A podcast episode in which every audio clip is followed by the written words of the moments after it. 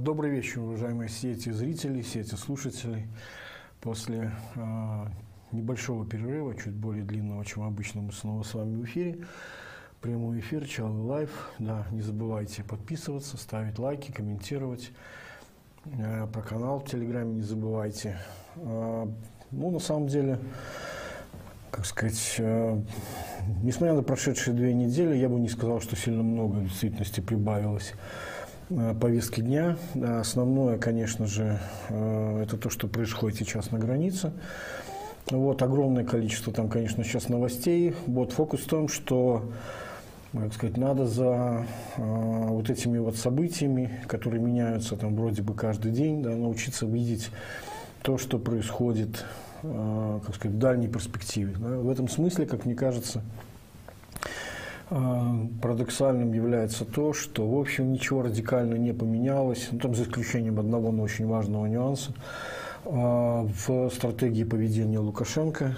А, как бы по-прежнему, я, в общем, об этом уже говорил, когда еще только мигрантский кризис начинался, что причем несколько раз об этом говорил, еще летом прошлого года, о том, что Задача Лукашенко заключается в том, чтобы выйти на прямые переговоры, причем не с э, приграничными странами, которых он, как вы помните, это э, когда еще разбирал большой разговор Лукашенко с журналистами, тот самый, на котором было устроено вот эти э, отвратительные совершенно совместные нападки на журналистов иностранных, вот, э, включая журналистку из BBC. А, там, где он многократно говорил о том, что а, что мне Польша, что мне Украина, что мне Литва, все они значит, страны не самостоятельные. Ну, в общем, кто бы говорил, понятно, что это то же самое психологическое перенесение в логике да, страны прокси. Ну вот, это не вы э, шестерки, то не, вы, не мы шестерки, это вы шестерки, соответственно, мне как бы имело бы смысл разговаривать только с серьезными странами Запада, в конечном счете США. Вот, понятно, для чего это все э, затевалось.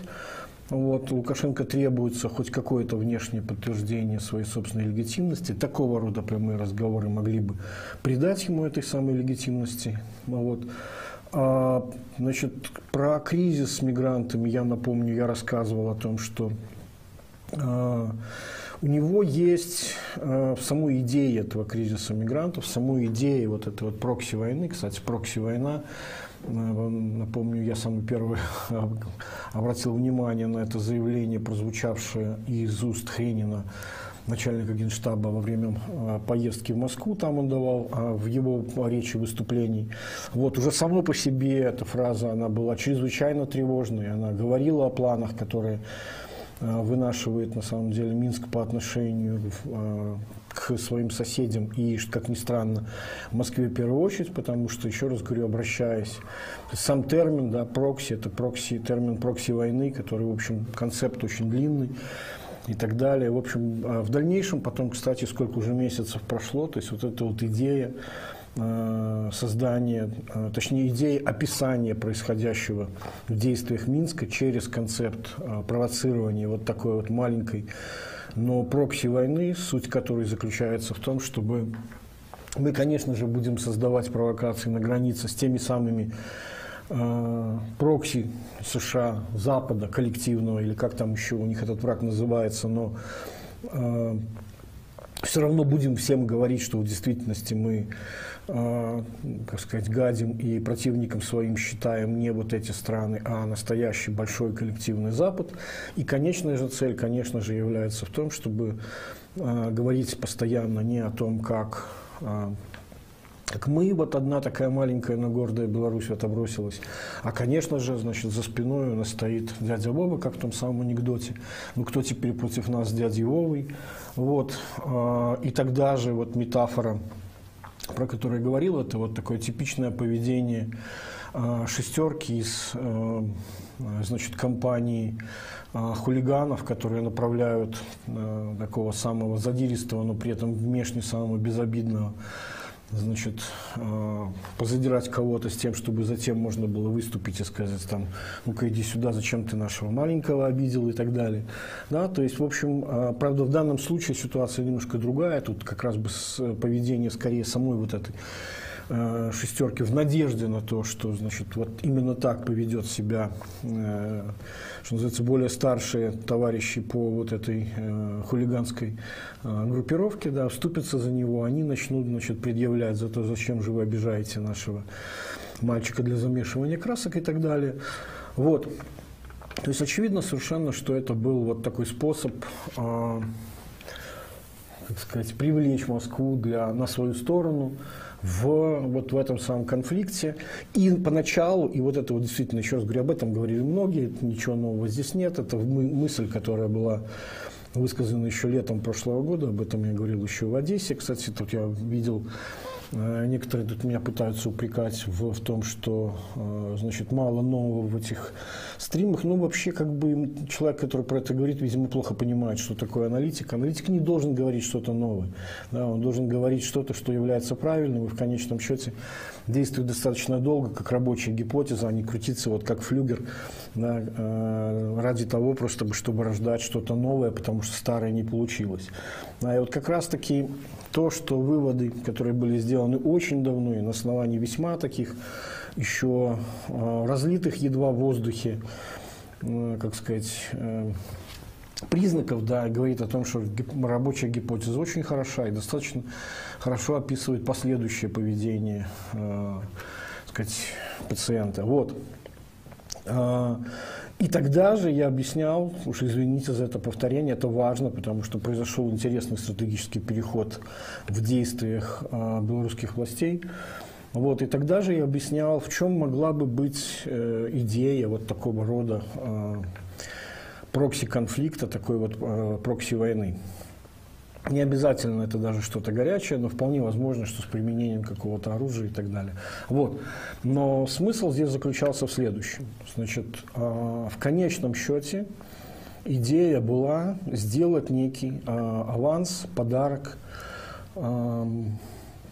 долгосрочным планам России по отношению к Западу, и в частности, очень долгие, на самом деле, я уже рассказывал, идеи вот этих вот прокси э, э, или гибридных э, значит, войн, которые организовывала Россия, как мы знаем, не своими руками, а то, то ли это были какие-то, значит, различные киберпреступники, как, например, знаменитые, значит, атаки на сайты государственных учреждений в Эстонии. Это вот история очень давняя, когда-то, когда происходило перемещение статуи э, советскому солдату с э, того места, где она находилась, на военное кладбище, там, в принципе, где, в общем, как бы было больше Э, логики там этой статуи находиться, но однако же там российская пропаганда из этого раздула чрезвычайно много. Эстония долгое время был таким вот чуть ли не главным врагом, значит, э, и адресом нападок. Э, и, кстати говоря,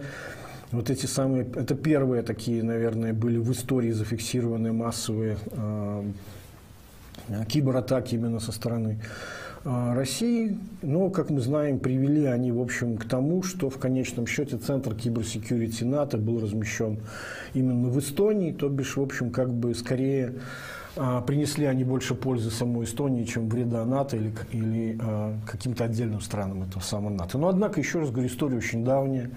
История это идет своими корнями в фактически а, как бы это так точнее выразиться, в, в определенное, ну что ли, заблуждение или представление а, Путина о мироустройстве сегодняшнем. Он на самом деле сам по себе человек, конечно же, да, ялтинского мира, хотя он, в общем, во многом уже сейчас поменялся. Вот. И, по-моему, я рассказывал, как э, Пиантковский, приезжая, кстати, даже в Минск, вот, и даже э, на своей публичной лекции достаточно давно рассказывал о том, каковы на самом деле являются вот эти долгосрочные стратегии э, Москвы, а именно э, значит, перефразировать старую очень фразу, известная фраза французских газет времен начала, точнее, кануна Второй мировой войны «Никто не собирается умирать за Данцик». Э, смысл заключается в том, что значит, готовы ли вы э, выступить на стороне Польши в случае, если такого рода агрессия начнется, готовы ли Запад, вот тот самый коллективный Запад так, того времени, да, исполнять свои союзнические обязательства. Иными словами, перефразирую на, сегодняшний момент, речь идет о том, э, готовы ли там, например, э, Германия, Франция воевать за Нарву. Вот, вот эта фраза э, «готовы ли вы воевать за Нарву», она на самом деле не выдумана ни мной, ни Пиантковским, а подслушана, если верить самому Пиантковскому, на конференциях, в которых участвовали э, различные лоялистские эксперты э, значит, по внешним, внешней политике, внешним политическим, внешнеэкономическим отношениям России – вот, э, различные редактора различных аналитических центров, газет и так далее, журналов. Вот. Э, так вот, э, идея бы заключалась в том, чтобы фактически создать раскол в вот этом самом коллективном Западе. И первоначальная идея была, почему это Эстония, почему это Прибалтика, почему первоначальный удар направлении мигрантов, да, а, продолжение уже другими средствами, немножко в другом контексте этих же самых идей. Уж не знаю, делал ли это Лукашенко самостоятельно, было ли это попытка создать такой, ну что ли, фейвор, одолжение Путину, вот, мол, смотрите, я вам, значит, тот конфликт, который вы хотели, чужими руками на блюдечке принес, а теперь похвалите меня за это, сделайте мне что-нибудь приятное. Ну уж не знаю, там, дайте денег или еще каким-нибудь образом поддержите да, в, борьбе вот с этим самым ненасытным коллективным Западом, который постоянно строит козни, который, в общем, и привел к тому, как он считает, что Лукашенко разгромно проиграл на выборах 2020 года. Вот. Какая там связь, не очень понятна. В общем, про это целые фильмы снимаются, но тем не менее в голове у него такой вот бардак присутствует. Вот. А, поэтому идея, еще раз повторюсь, была в том, чтобы а, попытаться создать такую ситуацию, такой угрозы, когда действительно, скажем, а, выполнение союзных обязательств в рамках НАТО было бы просто, как сказать, либо трудноисполнимым, либо, ну, как бы не гарантированным. То есть из серии «Как действительно защищать вот этот Балтийский балкон, когда а, у вас есть Беларусь, значит, которая, являясь прямым союзником России, соответственно, да, а, при желании, кто помнит э, сценарий, по-моему, учений а, «Запад-2017», где на полном серьезе разыгрывался сценарий а, прорыва Сувалского коридора и соединения значит, территории э, вот этого союзного государства с эксклавом Калининградской э, области. Вот, ну, естественно, через территорию стран НАТО. Вот, ну и тем самым фактически превращением э, значит, прибалтийских стран, ну вот, или как они себя любят говорить, да, как та же Эстония Nordic Country, э, превращение вот в такой вот изолированный, на самом деле, Э, как сказать, остров, который э, практически стратегически является в сколько-нибудь серьезном конфликте не, не, незащитимым, и мы знаем, какова тогда была реакция. Да, то есть последовало усиление, на самом деле, военного присутствия в ответ на такого рода вещи. То бишь, в общем, тогда э, раскол создать не удалось. После этого стратегия России по отношению к вот этому самому коллективному Западу поменялась. Не зря я упомянул идею вот, э, гибридных войн и кибератак, да, которая отработана была. Ну, на самом деле, США далеко не первый пример, были и другие случаи влияния, попыток влияния, точнее, на выборы э, в странах Европы. Если мне не изменяет память, по-моему, это было Болгария и Черногория, хотя здесь я могу ошибаться. Вот. Но в любом случае идея как сказать, попытаться внести раскол, она никуда не делась, но теперь а, она немножко поменялась.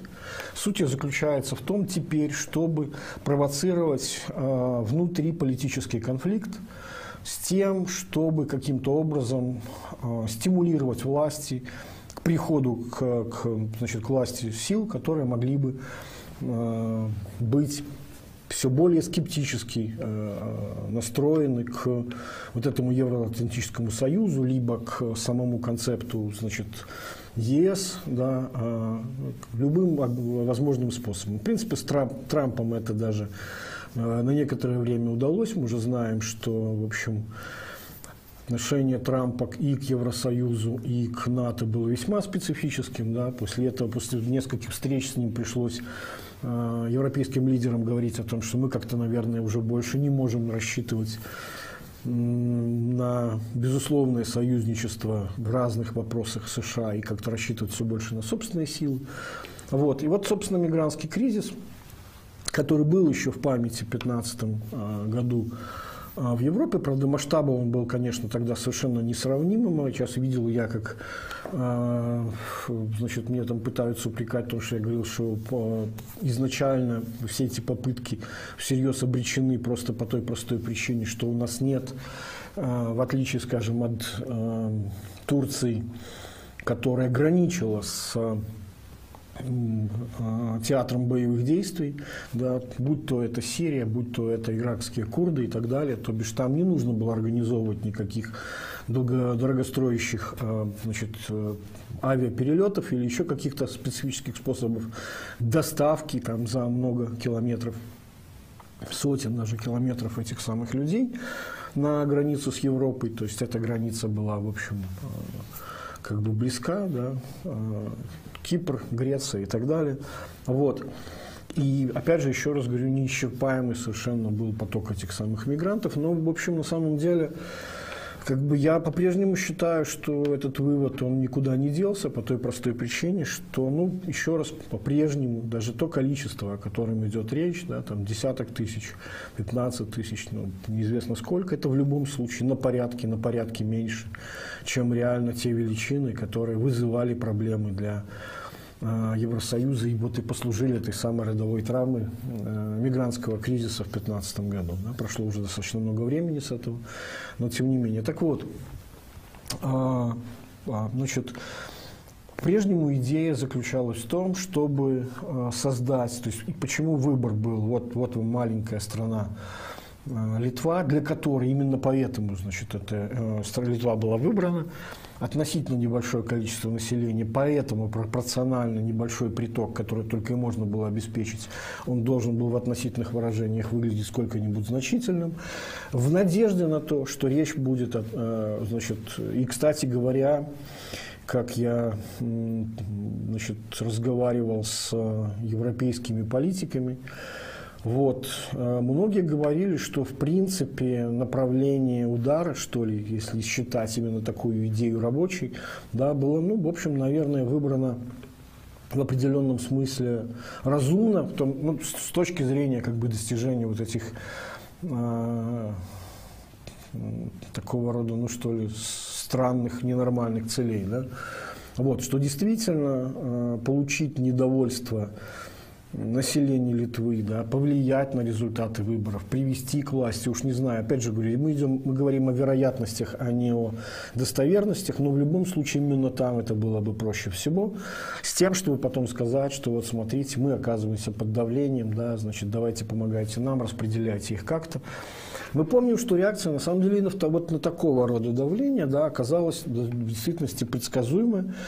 Вот я, я говорил, что оно такое и будет. А именно Европа сказала, что мы не рассматриваем такого рода э, рукотворный кризис, созданный, э, очевидно, э, как сказать, э, руками властей э, Беларуси, сколько бы они ни рассказывали о том, что это туристы, которые сами сюда едут, однако вот каким-то образом потом оказываются значит, на приграничной полосе, где пребывание вообще без специального разрешения, ну, там, без паспорта и так далее невозможно. В общем, там огромное количество э, нарушений законодательства. Кубраков, нынешний этот Babyface Assassin, э, министр внутренних дел, рассказывает о том, что он вот не видит там нарушений законодательства, происходящих на границе. Он, видимо, просто смотрит в другую сторону и поэтому не видит. Вот. Э, в любом случае ответ был – это угроза по отношению всех оставшихся стран. Вот и после этого, в принципе, как бы можно было бы думать, что эта операция должна была бы потихонечку сойти на нет, потому что что еще можно было придумать? Вот. И дальше происходит, на самом деле, довольно необъяснимая, э, как мне кажется, пока еще необъяснимая никем история, а именно какого черта вдруг происходит переориентация основного потока мигрантов, основное направление удара именно на Польшу.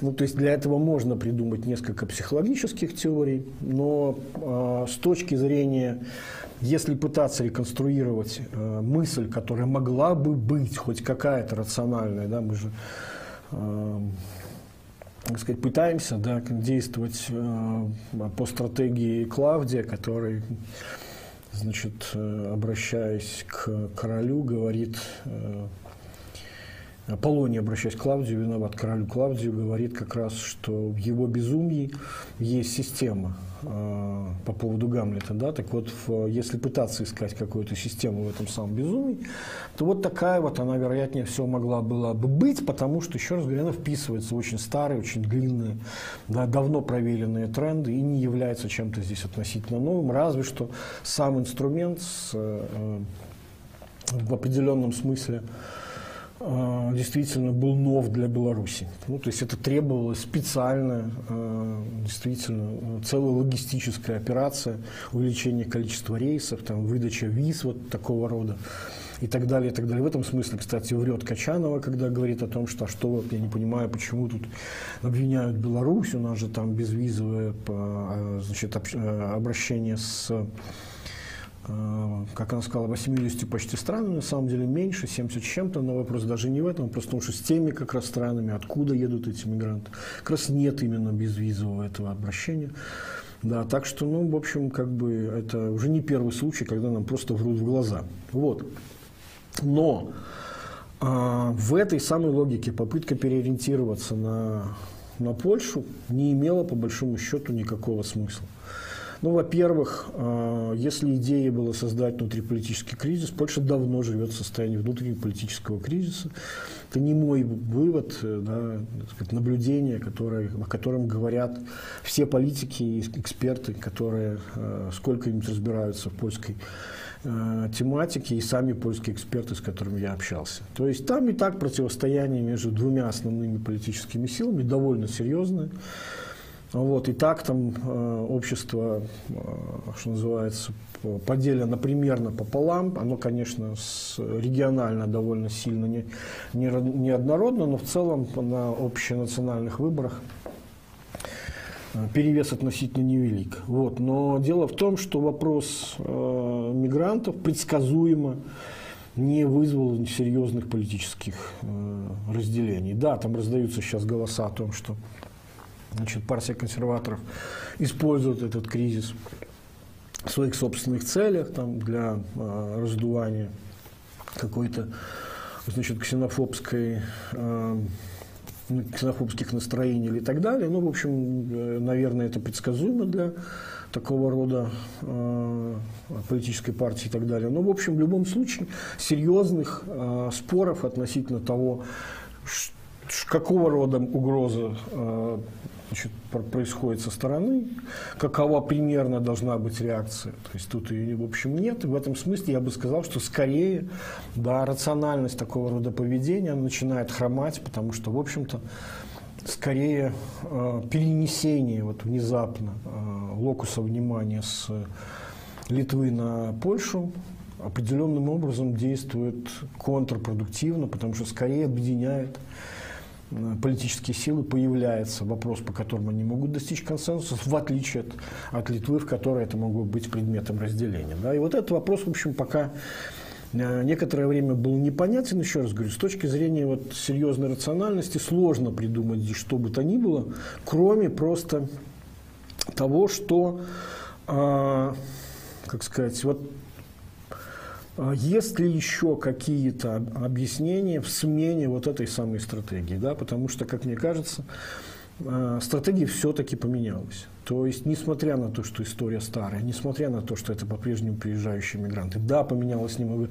стратегия, теперь э, перешли, вот тут сложно говорить о том, самоорганизация ли это была Значит, вот в, органи... Э, в, как сказать, в объединении большой толпы этих самых э, туристов официально, они же туристы, как э, не забывают нам говорить белорусские власти, да, которые приехали сюда на некоторое время. Потом, конечно же, у них по истечению э, срока виз э, они уже будут вполне себе незаконно пребывающими на территории Беларуси, но, в общем, пока они туристы, которые вот по каким-то непонятным причинам кричат на, на границе Германия-Германия. Вот. А, и действительно, вот, вот этот вопрос, который я даже его выписал, э, человек с ником Михась мне задает, что послужило основой смены стратегии снесения раздора на шантаж и вымогательство. Ну, имеется в виду то, что теперь э, Обратите внимание, как поменялась в конечном счете риторика. Она на самом деле не сильно нова, да, с точки зрения э, вымогательства, но э, именно сейчас она обрела такую вот, что ли, некую законченность. То есть Беларусь из, как, как там она про себя любила говорить устами различных э, провластных или там лоялистских экспертов, да, из донора региональной стабильности превратилась вот в этот самый, значит, сам источник региональной нестабильности. Вот. А, причем это Э, уже теперь официальный статус. Благодаря слушаниям в Совете Безопасности э, ООН именно так угроза э, региональной безопасности были названы действия белорусских властей. А вот, ну и, соответственно, сама территория, из которой эта угроза проистекает. Вот. И раньше, в принципе, Лукашенко говорил о том, что а зачем мы будем останавливать этих людей, потому что вы же против нас будете санкций, а у нас теперь не хватает денег для того, чтобы, значит, эту границу поддерживать в таком вот порядке. А если вы хотите, чтобы, значит, мигрантов не было, то платите нам. Вот. Ну, тогда это не было главной мотивацией. Сейчас главная мотивация Э, внесение вот этого самого политического раздора не работает, работает. Осталось только вот эти вот побочные бенефиты, которые здесь есть. Да? А, то бишь я буду вам создавать проблемы, а если вы хотите, чтобы этих проблем не было, давайте каким-то образом, значит, э, делайте мне приятное, давайте мне какие-нибудь плюшки. То бишь Западу говорилось о том, что э, на том самом еще большом разговоре с журналистами включая иностранных, мол, э, что там было? Постоянно Лукашенко, кстати, очень часто в последнее время, обращаясь вот в, соответствии вот этой стратегии перенесения да, или вытеснения, когда в своих болячках обвиняешь других, он постоянно обращается к какому-то э, виртуальному своему противнику, вот этому коллективному Западу, воображаемому врагу. Он постоянно говорит, одумайтесь, возьмите голову в руки, это же надо быть сумасшедшим и так далее. То есть мотив э, душевного э, нездоровья звучит у него каким-то удивительным образом постоянно. Ну, это, в общем, наверное, это самый случай, что что у кого болит, тот о том и говорит, но а, еще раз говорю, это довольно постоянный теперь его мотив. Обратите внимание, что он чуть ли не все, а вот последний случай, все такие вещи, когда он а, пытается говорить, это, значит, это не мы виноваты, это они виноваты, это Польша, это Запад, это они позвали и так далее. Там, значит, они там бряцают оружием, они стреляют, мы же не стреляем поверх голов, хотя есть видеокадры, когда именно это делают белорусские, уж непонятно кто там, а сам пограничники, спецслужбы, еще какие-то люди, в общем, в камуфляже и в балаклавах, ну, в общем, так, как выглядит, э, как на Западе говорят, именно так, как выглядит bad guys, да. Вот. И вот даже там, в последнем этом интервью Короченко, как там э, национальный интерес, или что там, я забыл, как называется это странное Э, издание, которым он, э, которое сейчас вот э, недавно появилось целиком, его интервью, где он как раз рассказывает об этом чуть позже, там, о своих планах и прочих, но среди прочего он говорит о самоубийстве там, и так делать, что это сумасшествие и прочее, прочее. Это последний пример. А вообще вот этот мотив у него появился примерно с, с начала лета обвинение в душевном нездоровье, в сумасшествии, в необходимости одуматься, взяться за голову, остыть и так далее, и так далее. То есть все вот эти обвинения, они идут, то есть отзеркаливаются свои собственные проблемы, отзеркаливаются на на э, виртуального оппонента. Да? То есть обращение идет к странам, которым он не хочет разговаривать, потому что они прокси, он, за ними кто-то там предположительно стоит. Уж не знаю, кто там, рептилоиды, масоны, там, значит, еврейский капитал. Там, в общем, кто-то, кто-то в конечном счете, кто-то, видимо, вот этот самый не малый дьявол, а большой дьявол, значит, США и так далее, и так далее. Но вот этот мотив у него постоянный. Вот. Соответственно, значит, чтобы вы, как сказать, если вы одумаетесь, а одуматься предполагается, это как бы вот сделать так, чтобы, значит, не трожь меня я психически, да, это самая классическая стратегия Мэдмена, про которую я тоже рассказывал, на самом деле, уже много месяцев назад, да, что двумя вот э, такими уголовными фразами целиком описывается поведение, ну, когда-то России, теперь уже в роли Э, значит, шестерки России, вроде прокси России. Прокси, тот самый термин, который обозначался Беларусь, Хренин, это ни, ни в коем случае не обвинение, это их самоназвание.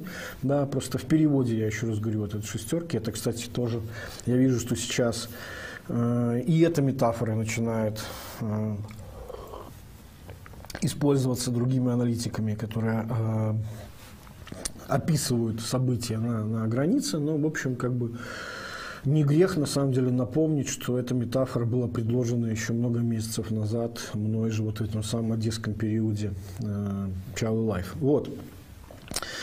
Соответственно, э, две вот этих фразы, которые, э, значит, чем докажешь гражданин начальника, не трожь меня, я психический.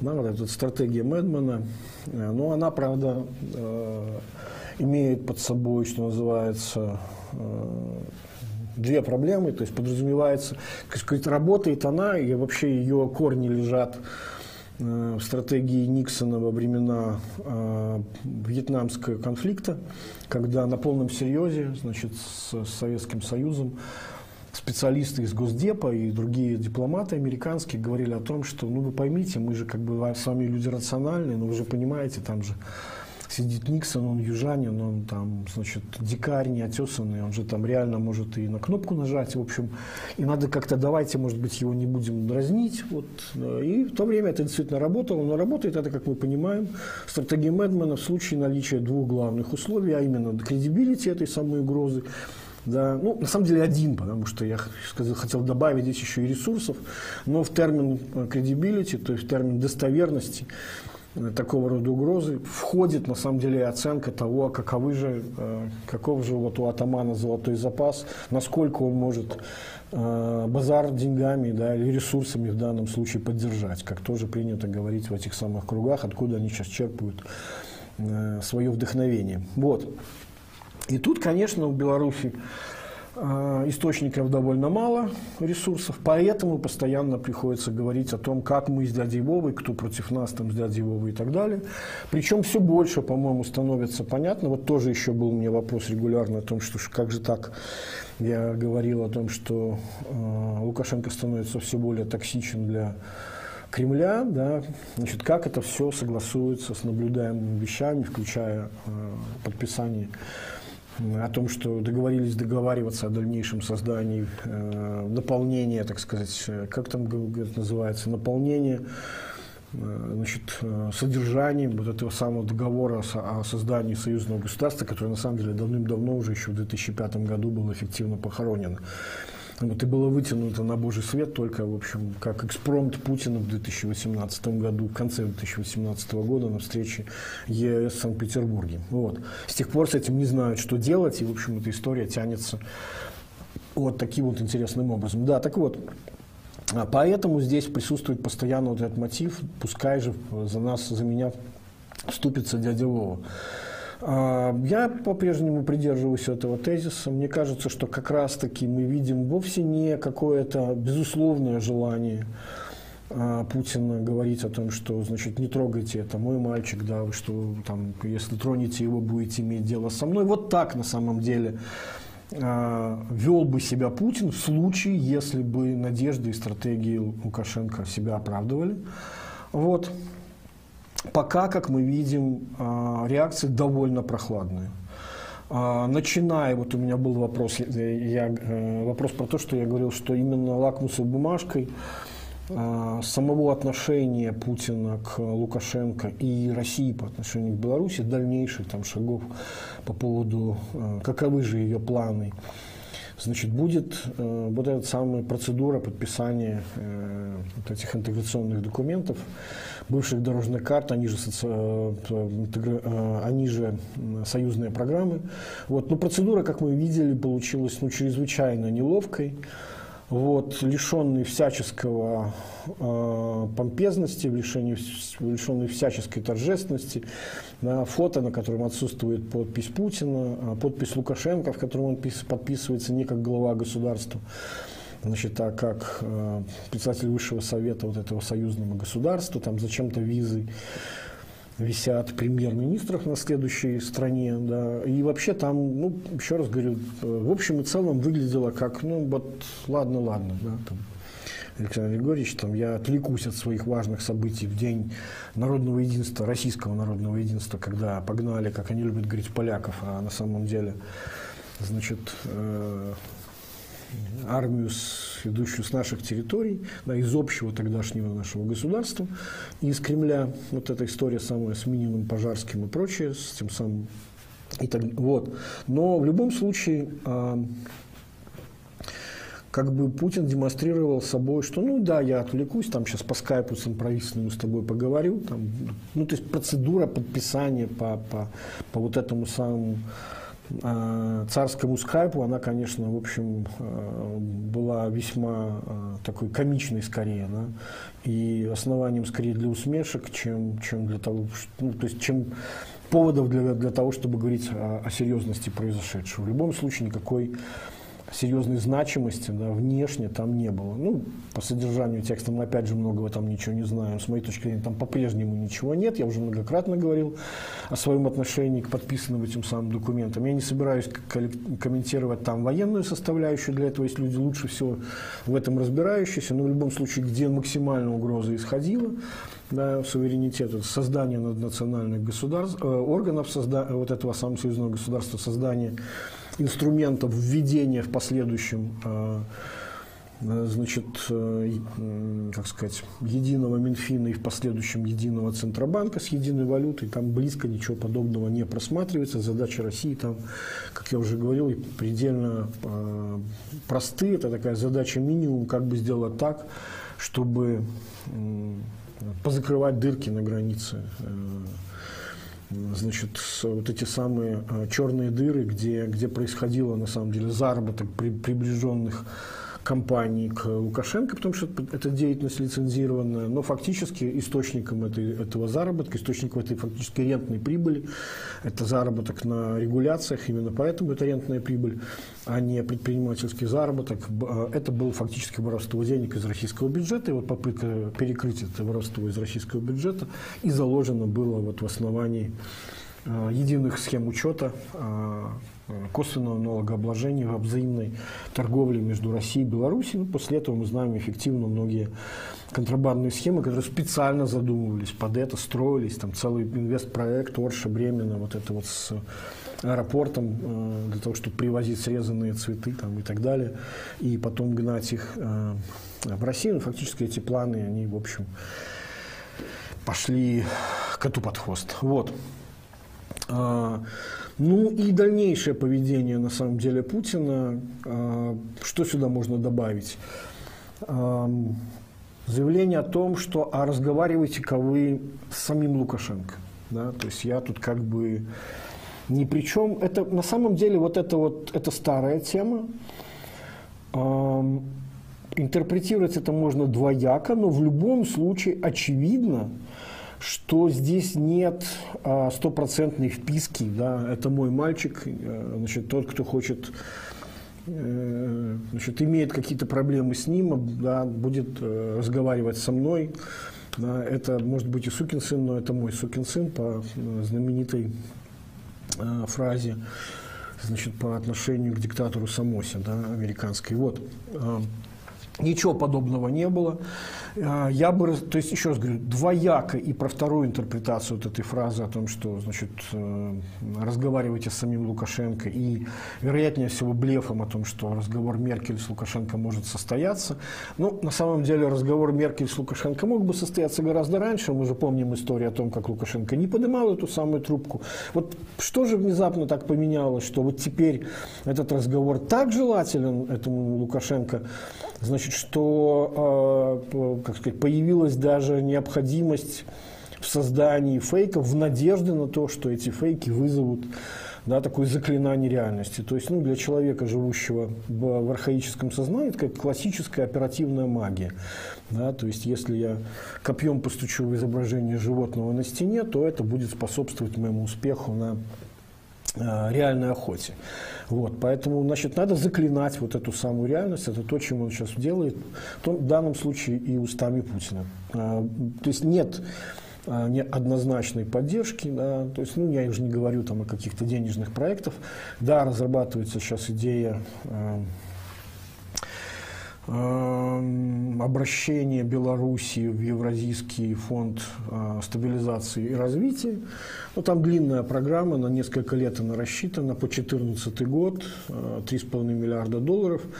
И, как я, кстати, в экономике с Чалым на Белсате уже рассказывал, разбирая в том числе отдельное положение матрицы этой самой программы правительства Беларуси, которая просит поддержать свои действия деньгами этот самый фонд, там туда заложены вещи, которые, как мне кажется, но в нынешней ситуации, и судя по тому, куда развивается ситуация, в, в каком направлении с точки зрения управления денежно-кредитной э, и налогово-бюджетной политикой, да, движется совершенно по темном направлении, что заставляет предположить, что внесены как сказать, пункты, в общем, наверное, теоретически как бы в сферическом вакууме и правильные, но практически особого шанса на исполнение не имеющие. Вот.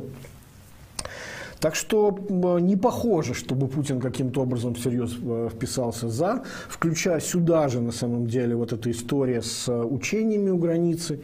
Да, там пролетел эти старинные самолеты, э, ревущие, как там, э, не знаю, трубы архангелов так, что, значит, э, пусть это и стратегические бомбардировщики, но э, эти стратегические бомбардировщики такие, что, в общем, давно скорее они, как сказать, как, там их, как же их там называют по, по классификации НАТО, так неформально, ерихонские трубы. Как раз именно из-за того, что они очень, очень шумные в своем да, полете, в отличие от современных самолетов, современных стратегических бомбардировщиков тех же самых стран НАТО. Вот. А, ну и вот этой вот какой-то очень странной истории с высадкой десанта. Да, и потом в Освояси э, уехавшим этих самых десантников, потому что какие-то там, значит, мол, задачи они типа выполнили. Вот, то бишь вот э, день прыгнули, два человека убились, задачи выполнены, надеюсь, не эти задачи. Ну вот, в общем, как-то вот они какие-то были достигнуты, и вот мы свалили, а то, что там самолеты летали, ну это типа будет у нас история на, на постоянке теперь просто вот потому, что, значит, не потому, что Александру Григорьевичу захотелось, хотя он постоянно говорит о том, что я, мы, мы, что нам будем, вот интервью Короченко, там же это, это практически а что там нам делать в этой ситуации? А вы же понимаете, что Россия, а у него же там ядерное оружие, ну и прочие, прочие все эти, значит, э, атрибуты стратегии Медмана. Вот. Ну и тут туда же на самом деле история с, ну это уже чистейший экспромт, конечно. Мы же, сказал Лукашенко, там, кстати, тоже заметьте очень важный нюанс, когда он говорил про трубу, мы же можем перекрыть транзит. Ну, в данном случае, понятно, у него там монархическая традиция говорить мы, но я э, абсолютно убежден, что это мы, это повторение вот этих самых мы, мы с дядей Володей. Вот, на что э, Путин, имелось в виду транзит газа по вот этому самому э, трубопроводу Ямал-Западная Европа, который проходит часть трубы, которая лежит на территории Беларуси, которая принадлежит, давно продана, как Лукашенко говорил, ржавая труба за 5 миллиардов долларов продана была значит, «Газпрому». Вот, и оператором она является, собственником и так далее. Газ, естественно, является тоже российским. Вот, поэтому фраза «мы» да, подразумевала, что без этого самого «мы с дядей Володей», это решение быть принято не могло быть. Путин моментально дезавуировал это самое заявление, сказав о том, что я про это ничего не знаю.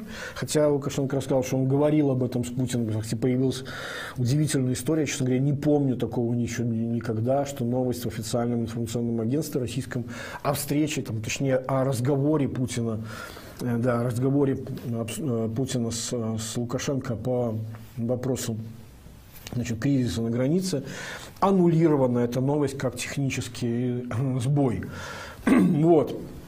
То есть я понимаю, конечно, что там регулярно вывешиваются, э, делаются болванки и заготовки на случай, если что-то произойдет, да, с тем, чтобы у кого там пальцы быстрее, кто первый это выдал, типа для информагентства это важно, но здесь, в общем, как бы, то есть команда явно поступила потом «уберите это». То бишь, Кремлю, даже если этот э, разговор и состоялся, неприятно было, не хотелось бы об этой встрече говорить. Вот.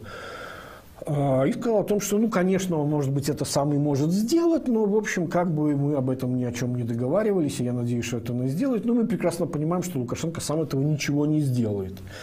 По той простой причине, как уже правильно написал телеграм-канал «Экономика по-белорусски», Э, в договоре по продаже э, вот этой самой части трубы «Газпром Трансгазу» Вот. Э, есть пункты, в соответствии с которым в случае, если там, белорусской стороной, и там перечисляется несколько пунктов, среди которых значит, будут создаваться препятствия транзиту российского газа, российская сторона имеет право предъявить, что называется, к выкупу эту самую трубу за те же самые 5 миллиардов, которых, естественно, Лукашенко нет.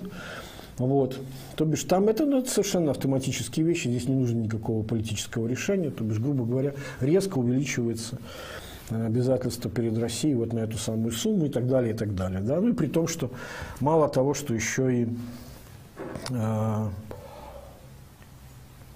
и так там газ не так уж, э, что называется, ну, то есть кому, кому он скорее навредит, да, Газпром Трангаз является крупнейшим многоплательщиком Беларуси, это, кстати, известный факт, вот. А вот те самые крупные промышленные гиганты, о которых любит говорить Лукашенко, дают там совсем чуть-чуть буквально. Вот, в совокупности существенно меньше, чем одно вот это вот иностранное предприятие. Та самая вот эта вот ржавая труба, про которую он говорил, которая так вот э, значит, была неинтересна, что нам за нее держаться, она что там в земле типа гниет и так далее. Так вот одна эта ржавая труба, которую он продал, налогов генерирует больше, чем все вот эти вот э, все фамильное серебро, про которое он говорит, которое мы никак ни, никому отдать не можем. Вот. То бишь, в общем, как-то, ну вот, что-то не видно особого желания Лукашенко здесь, э, точнее, Путина Лукашенко поддерживать. Вот. И в этом смысле я думаю, что объяснение, почему переключение произошло на Польшу, да, это попытка все-таки играть на каких-то иррациональных и что ли, психологических даже моментах. Дело в том, что у Путина лично и вообще в российском дискурсе давно есть, ну, есть какой-то очень специфический пунктик по отношению к Польше. Ну, начиная еще с, даже уж не знаю, с чего начать.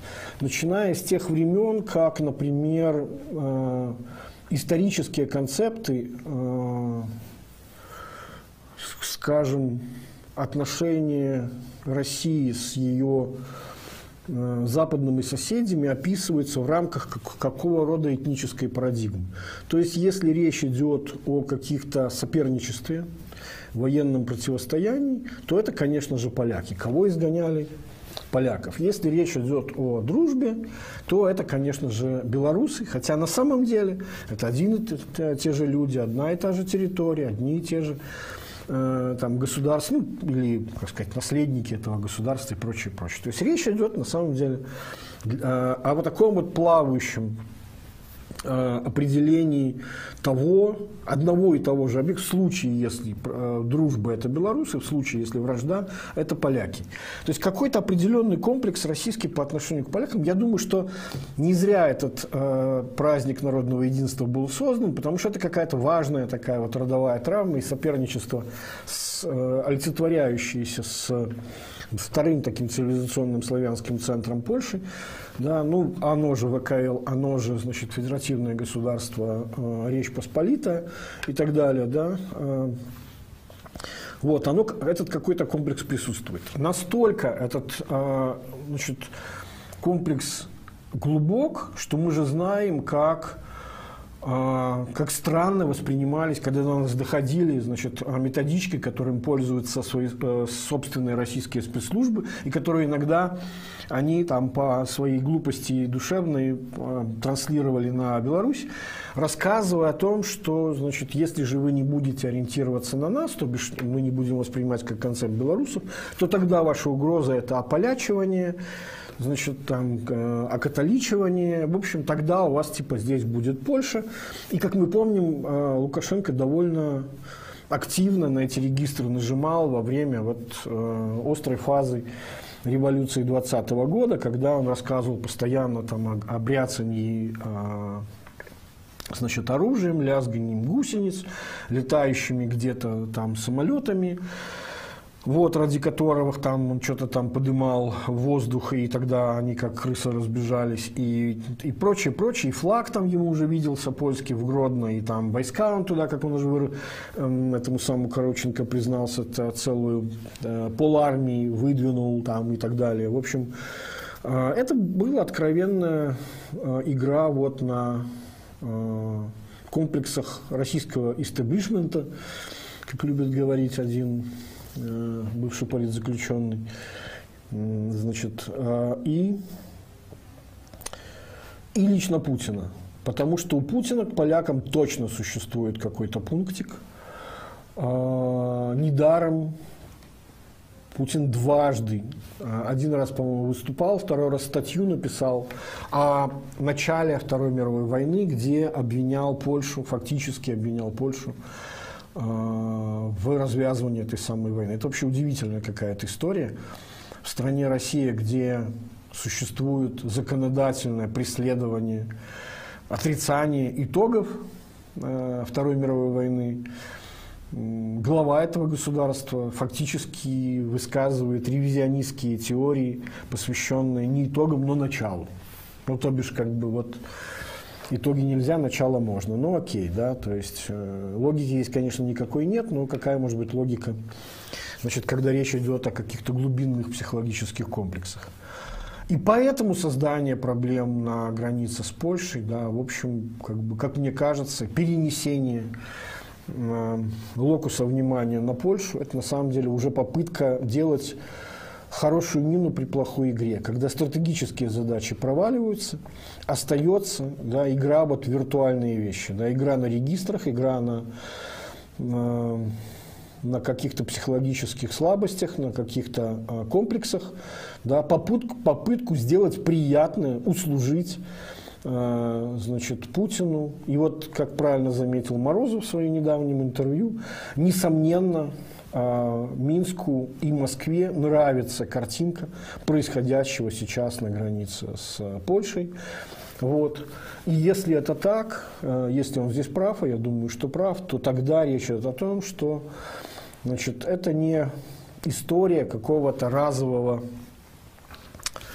э, Блицкрига, как любит говорить сам Лукашенко.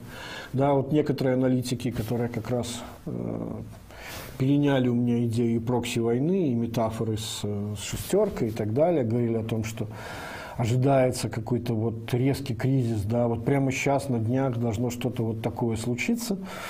Вот. Я скорее склонен оценивать это в перспективе, ближе быть к Морозову, который говорит, что история это длительная, потому что на самом деле я не вижу здесь никакого особого выгоды уже в провоцировании э, какого-то горячей фазы противостояния. Может быть, Лукашенко этого и ждет, но просто для того, чтобы... Ну, дядя Вова, там, приходите, хулиганы же э, зрение лишают, да, то есть выручайте. Вот, кстати, у Морозова там еще один интересный вывод за этим кроется, но о нем чуть позже. Э, он уже дальше о более долгосрочных возможных целях Лукашенко. Вот. Поэтому, как бы, ну, моя логика заключается в том, что это попытка действительно создать вот такой вот нарыв, и теперь мы возвращаемся, вот этот вот источник постоянной нестабильности, длительной нестабильности, который постоянно можно будет говорить о том, не мы фашисты, вы фашисты, смотрите, как у нас просто волосы там дыбом стоят на разных там частях тела, когда мы видим зверство польской военщины, там, пограничников, ну и так далее. То есть а, Лукашенко сейчас, наконец, нашел для себя э, удобный способ риторического говорения. Э, наконец, он может то есть э, понятно, что это, пока, это плохо работает, понятно, что это обречено, но это хоть какой-то способ сделать, создать такую ситуацию, в которой можно будет, знаете, что, что называется, там, кидаться какашками там, по обе стороны границы. Да?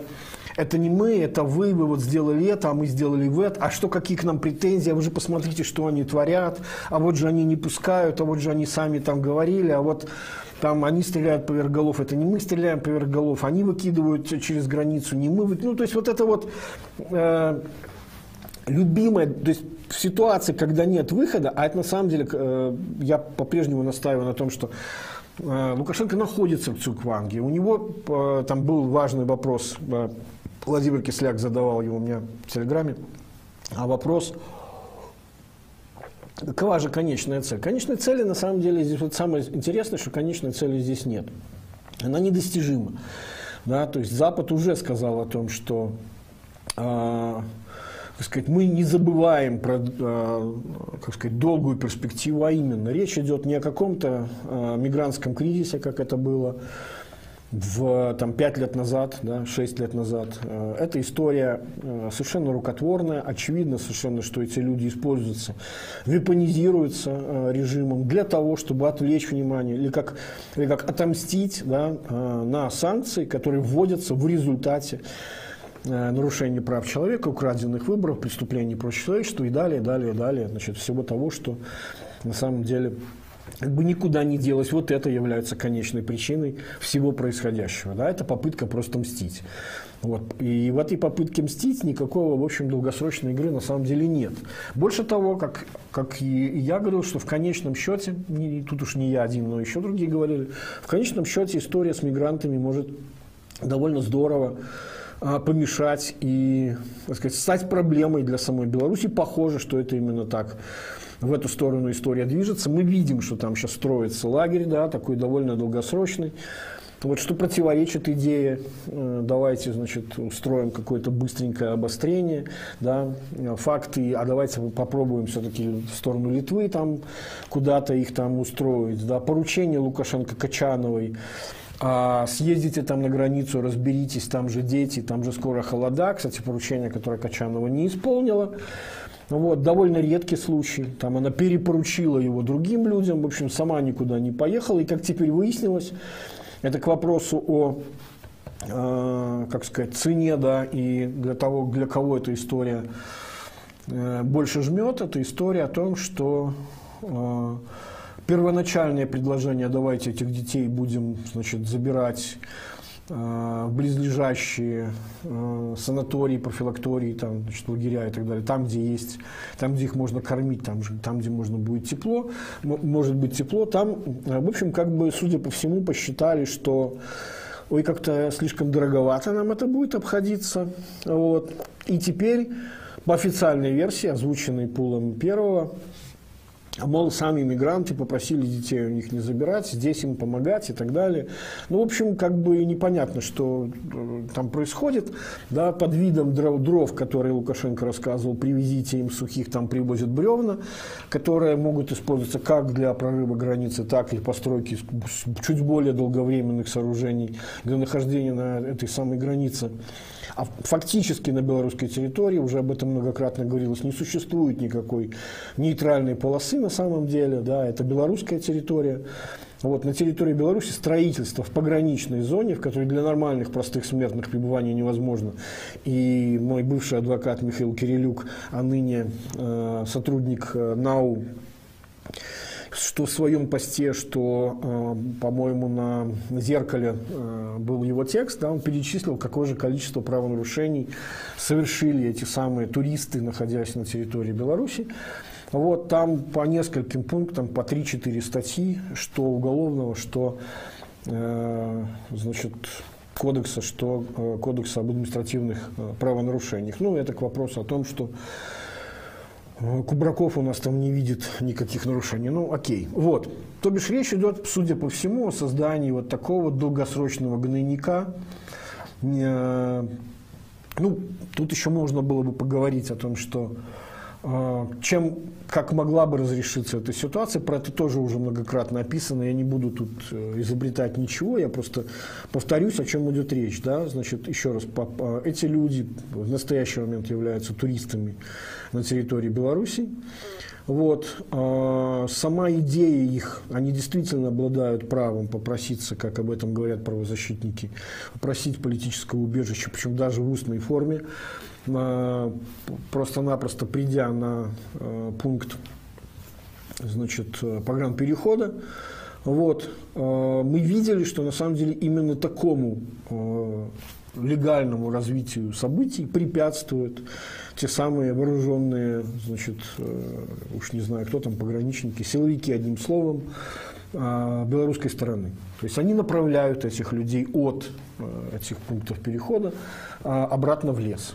Значит, зачем это делается, опять же говорю, не очень понятно, кроме как ну, для создания полноценной гуманитарной катастрофы, вот этого длительного гнойника, да, проблемы, которая должна постоянно беспокоить Польшу. И вот здесь мы возвращаемся к тому, что, опять же, говорю, да, наверное, я часто повторяюсь, но это тот самый случай, когда повторение мать учения, и не нужно, вот еще раз говорю, работать флюгером и меняться мнение, потому что предыдущие оказались неверны. Я еще во времена экономики на пальцах с Ольгой Лойко имею в виду э, возрожденной, которая уже была больше по политэкономии, которая освещала и выборы, э, которых Лукашенко, как он тогда говорил, официально я избирательную кампанию не веду, потом события после этих самых выборов. Да. Вот, то бишь это вот именно о Извините, тут я... Да, все. А, свободу, кстати, Ольги Лойки, свободу журналистам Тутба. Я, мне стало известно, что, в общем, там психологическое состояние их там не самое э, хорошее. Вот, э, как бы не забывайте их, пишите письма.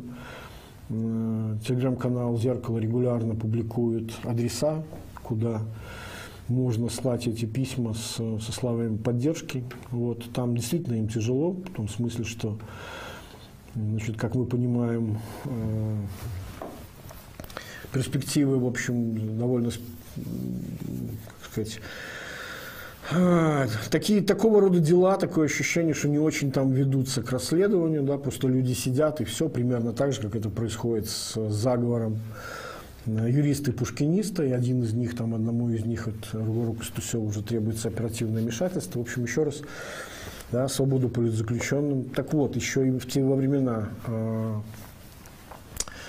лета 2020 года я говорил о том, что у России и главной угрозой, на самом деле, для нас является э, того, то, что Россия, на самом деле, в своей интеграции, и, или точнее, в попытках вот, что ли, реализации своей имперской э, идеи, значит, она каким-то очень специфическим образом э, не, скажем так, направлена на то, чтобы развивать эти территории, которые она имеет, а она скорее, ее стратегия, судя по э, трек-рекорду, который у них есть, она просто создает гнойники да, в территории других государств. То есть она не аннексирует, она не присоединяет. Ну, Крым – это отдельная история. Значит, э, хотя, кстати, да, там сейчас происходит очень интересная история, когда то Савиных, то Маккей заявляет о том, что мы всегда исходили из того, что это... Ну, в общем, там, там приходится по э, и, и Лукашенко делает заявления уж настолько близкие к признанию, что уже сам Кремль говорит о том, что мы считаем, что у них их этот Кремль признал российским и так далее. Ну, в общем, э, как, э, понятно, что цена э, такого рода заявлений, в смысле стоимости, я имею в виду, возможности получить какие-то плюшки за них, она существенно упала, потому что дорога была ложка к обеду. Вот. И наоборот, свидетельство, э, о чем свидетельствует такого рода заявлений, что сначала разведка боем этим самым Савиных, который уже прославился многочисленными э, дикими заявлениями, что Макеем, что самим Лукашенко говорит о том, что ну, надо как-то вот привлекать внимание дядя Оба, там, мы тебе делаем приятное и таким способом тоже, э, значит, не считая вот этого самого главного, реализуя твою геополитическую программу, суть которой, как я уже говорил еще раз, и называл это термином приднестровизация, да, создание таких вот гнойников. Это и Северная Осетия, это и Абхазия, это и Приднестровье, это э, Донецк, Луганск. Вот. Тут фактически не нужно никаких усилий России. Лукашенко угадывает, да, что хотелось бы, ну, это моя версия, что хотелось бы видеть России, версия в том числе и Морозова, да, картинка, которая очень нравится. Вот давайте мы создадим такой вот гнойник значит, э, на границе с э, Евросоюзом. Постоянная угроза прорыва, постоянная угроза дестабилизации да, там, с, и так далее, и так далее. Да. С, с вот этой вот э, вечной риторикой смотрите на зверство э, значит, натовской военщины, подогнанных леопардов, которыми они собираются там справляться с мигрантами, ну и прочего-прочего всего этого бреда. Вот.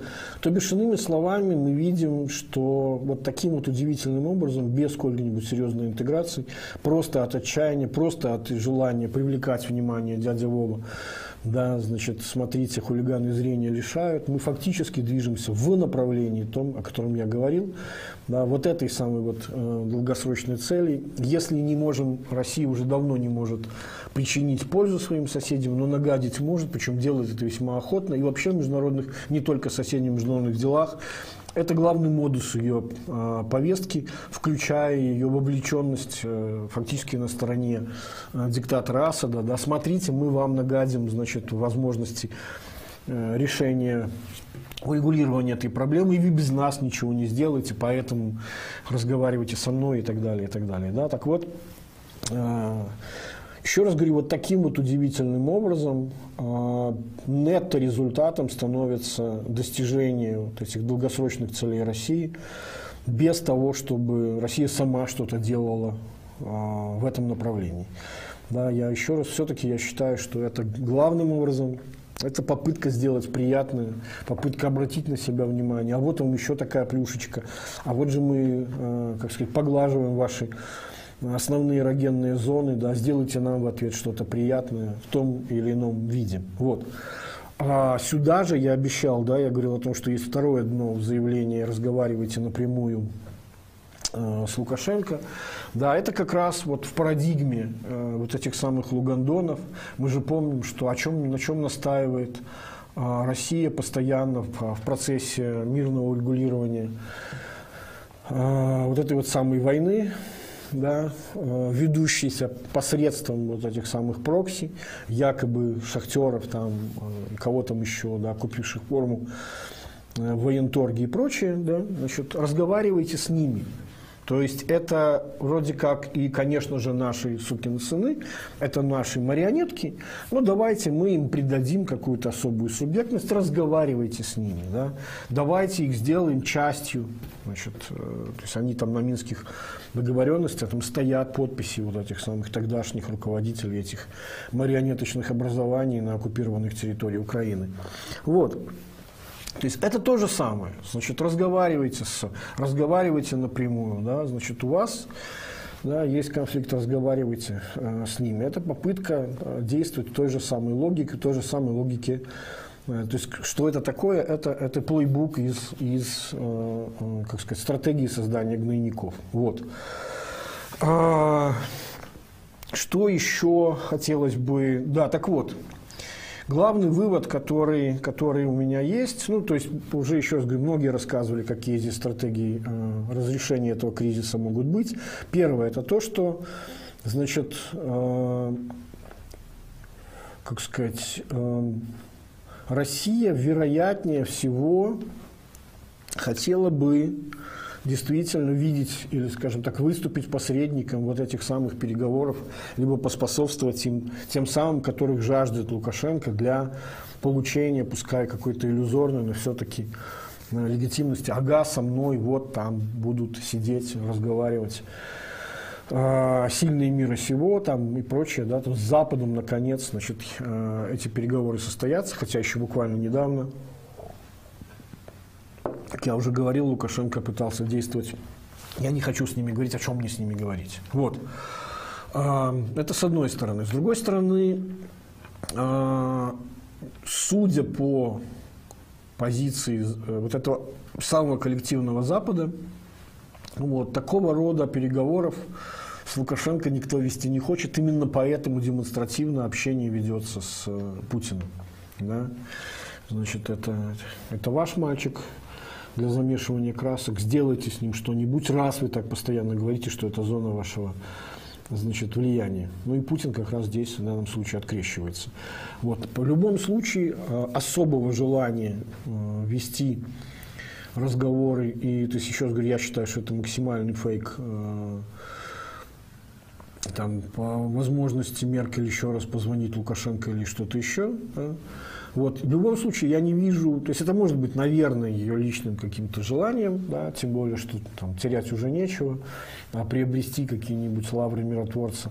Может быть и можно, но э, ситуация такова, что это было бы в разрез с консолидированной позицией Запада, в которой Лукашенко уже достиг того самого состояния. Он очень боялся этого, того самого состояния, когда значит, нет доверия к вот этой самой его стратегии Медмана, да, э, и, в общем, как бы и ресурсов там на самом деле, если рационально оценивать так сказать, силы сторон, да, в сколько-нибудь длительном противостоянии у него, в общем, немного, и действительно этот гнойник, да, он, э, как сказать, рано или поздно будет создавать серьезные проблемы и, и, для, и для Беларуси самой. То бишь тут уже без э, как сказать, затрат поддержание этой картинки на границе не получится. Вот. Выгоды э, малы, э, значит, а э, издержки будут со временем расти. Вот. Тем более, что еще раз говорю, что э, по всей видимости, если эта ситу- ситуация продлится сколько-нибудь длительное время, а похоже, что к этому все идет, то есть не видно там сколько-нибудь нормального разрешения ситуации, да, то очевидно, что речь пойдет о необходимости допущения и гуманитарной миссии э, значит, к, к этим самым беженцам, э, они же туристы. Вот. А мы видели, что позиция ООН в настоящее время, которая была высказана, заключается в том, что либо э, возвращайте в страны, из которых вы прибыли, либо просите убежище в стране первого своего а, значит, появления. Ну, такая, как сказать, обычная практика, но почему-то, естественно, вот, как сказать, сколько бы наша пропаганда не говорила про рай на земле, но никто не собирается в Беларуси оставаться. Вот, все хотят значит, в Германию, ну, по понятным, конечно, причинам, но тем не менее. Вот, то есть в, в любом случае э, Запад судя по тому, опять же, в том числе, судя по, по тому, что мне удалось по, поговорить, да, а, не разделяет отдельно эту проблему, как вот, мол, значит, есть проблема, гуманитарная проблема беженцев, и по ней нужно разговаривать отдельно с Лукашенко. Нет, это часть общей проблемы, это часть, э, так сказать, э, проблемы внешней и внутренней легитимности Лукашенко, человека, укравшего выборы 2020 года и мстящего теперь за санкции, вводящиеся в результате этого Западом и так далее. Да, то есть в конечном счете э, главным источником угрозы являются э, действия Лукашенко, а фактически на самом деле сам Лукашенко. Вот и с этим нужно что-то делать. Да? Хотя очевидно, как мы понимаем, что и краткосрочные действия, связанные с мигрантским кризисом, как его называют на Западе, да, там уж мы действительно прославились на всех, мы там, я, ну, где только не было, по, то, что я видел Financial Times, New York Times, Bloomberg, в общем, везде, везде, везде мы на, были на первых страницах. Вот. Фрейминг пока еще для публики, может быть, не самый, как я уже сказал, лучше. Это не совсем все-таки кризис мигрантский, да, это продолжение главного политического кризиса. То, что из фокуса он не уходит, это очень важный вывод. Ну, вот, а, Другое дело, что, конечно, э, эти кризисы будут решаться немножко параллельно и разными путями. Да? То есть они разные, но в конечном счете источником их является один и тот же кризис. Вот. А, цель, какая здесь может быть долгосрочная цель? Нету на самом деле никакой долгосрочной цели у Лукашенко. Равно как и э, где бы то ни было. То есть нет, вот я продолжаю настаивать, э, о чем все был этот был длинный мой спич, о том, что на самом деле это реактивные действия. Да, давайте мы отомстим, давайте мы значит, сделаем э, какую-нибудь гадость в надежде на то, что, ну, непонятно на что, да, тем более, что, как уже было понятно, э, какие-то зачатки рационального целеполагания в создании этого кризиса, они, в общем, уже закончились. Да, дальше это уже идет работа на э, психокомплексах. Вот. Э, на самом деле долгосрочной стратегии нет никакой. Единственная долгосрочная стратегия, которая могла бы в конечном, была бы на самом деле рациональной, да, значит, Лукашенко, естественно, в, на нее пойти не может, он все дальше как, э, копает э, яму в, в невозможности нормализации этого политического кризиса. И сколько бы он там ни рассказывал, не объяснял э, тому же Коротченко о том, какую они придумали конструкцию референдума, вот, я многократно разбирал о том, что у них похоже, значит, там э, зреют какие мысли, там действительно не сам Лукашенко до конца не понимает, как выстроить такую комбинацию, которая бы не создавала то есть как уйти так, чтобы никуда не уйти, которая не создавала бы двоевластие, но в то же самое время бы, значит, сохраняла президентский республику, в то же самое время, чтобы вот это было бы некое подобие демократии, но в то же самое время это подобие демократии будет полностью контролироваться, целиком назначено им Всебелорусским народным собранием, в котором будет он сидеть сам в этом Всебелорусском народном собрании, который будет назначать э, Верховный э, суд, который будет принимать решение о законности выборов, назначать Конституционный суд, который будет принимать решение о конституционности вывода, вот выписывать эту бумажку. Ну, в общем, это совершенно бредовая конструкция, когда э, смысл заключается в том, что это как такой, э, как есть финансовый инжиниринг, такой политический инжиниринг. Это вот как из отсутствия легитимности, вот так, значит, кручу-верчу, запутать хочу, да, выстроить столько много посредников, да, таких произвольных, производных ценных бумаг, производных бумажек, вот этих самых политических, да, э, в отличие от ценных бумаг на финансовом рынке, которые создадут вот э, иллюзию там, из воздуха, да, из отсутствия легитимности создадут иллюзию этой самой легитимности, да, как из бросовых облигаций методом деления на транши, там, значит, запрятывания и так далее, сделать облигации Э, рейтинга AAA, да, ну то есть какое-то время это может быть и работает, но в конечном счете мы же понимаем, что ничего из воздуха не, не, не создается. Конструкция изначально не жизнеспособная. Именно вот буквально этими самыми словами Лукашенко этот самый случай сам себя не похвалишь, никто не похвалит. Тут ровно то, что я предполагал, что они будут пытаться делать, вот этот вот э, циркулярный бред, которым значит, э, легитимность каким-то образом, значит, э, как, ее проблема яйца и курицы, кто является ее источником. Вот. Э, по, по задумке должна возникать, но никаким образом не, не появляется, и поэтому не решает никаких задач. Да, то есть нет и в этом направлении выхода, и, и в, вот в этих самых реактивных действиях в плане мести или там понравится Путину нет на самом деле ни, никаких долгосрочных планов. Еще раз говорю, вот в действительности нет сейчас у Лукашенко в том направлении, которое он выбрал, да, э, хоть какого-то долгосрочного плана, он же многократно говорил, вопрос долгосрочной стратегии – это гадкий вопрос для него на том самом, э, господи, большом разговоре. Вот, действительно, это вопрос гадкий, потому что нет никаких долгосрочных планов, есть задача день простоять, ночь продержаться, вот, но никак это не решает изначальную проблему, проблему отсутствия легитимности в связи с украденными выборами.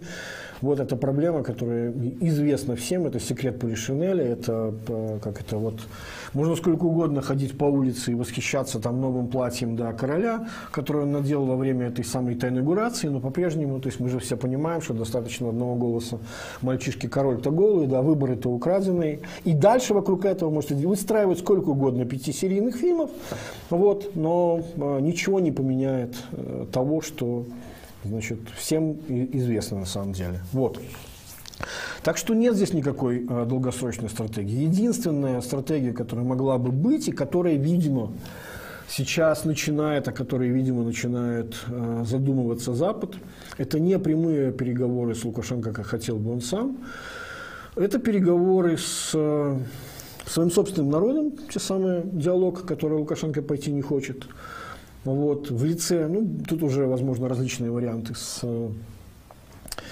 э, со штабом победившей президентки, либо, э, там, не знаю, с Координационным советом, который уже трижды э, свою легитимность так или иначе был подтвержден как от самой Светланы Георгиевны, так от зарубежных структур. Мы знаем, что были международные решения, признающие Координационный совет полномочным представителем гражданского общества Беларуси. Ну и ровно э, это же решение было подтверждено в результате голосования на голосе.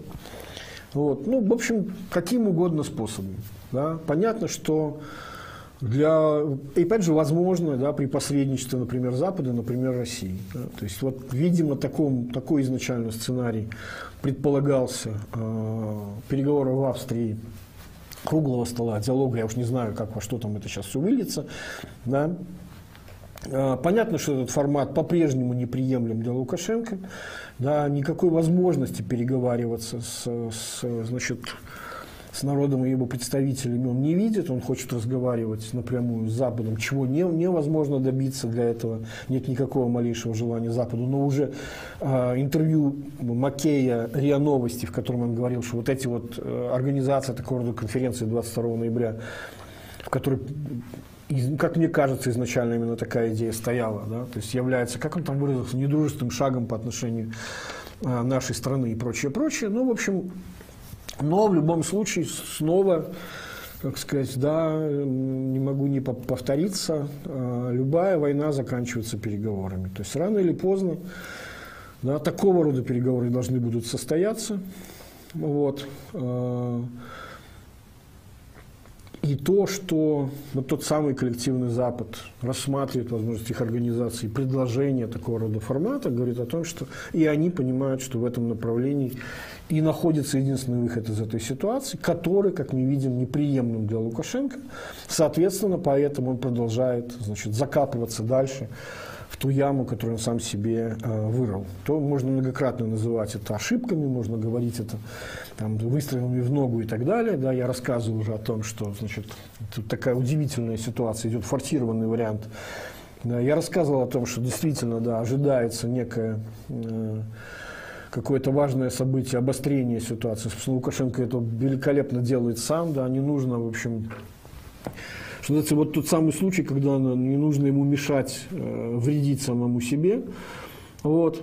Э, и тут, видимо, по-прежнему снова э, ссылаюсь на самого себя. Нет никого, то есть нет экспертизы, которая могла бы сказать, да, что же вы делаете? Это же очередная волна санкций и прочее, да, которая уже, судя по всему, будет обсуждаться в понедельник. Вот, и это еще не пятый пакет санкций, это непосредственно э, санкции в отношении юридических и физических лиц, препятствующие трафику этих самых э, мигрантов на границу с Евросоюзом. Вот. Ну, в общем, как бы продолжение эскалации происходит. Лукашенко по-прежнему думает, что у него яйца более крепкие. Вот, э, как сказать, устами многих других э, значит, людей он пытается этот месседж нам э, транслировать, но, в общем, как мы понимаем, что те, у кого они на самом деле крепки, не, ну, об этом, тому не нужно об этом постоянно говорить. Да, не нужно надувать щеки, если ты на самом деле силен, если...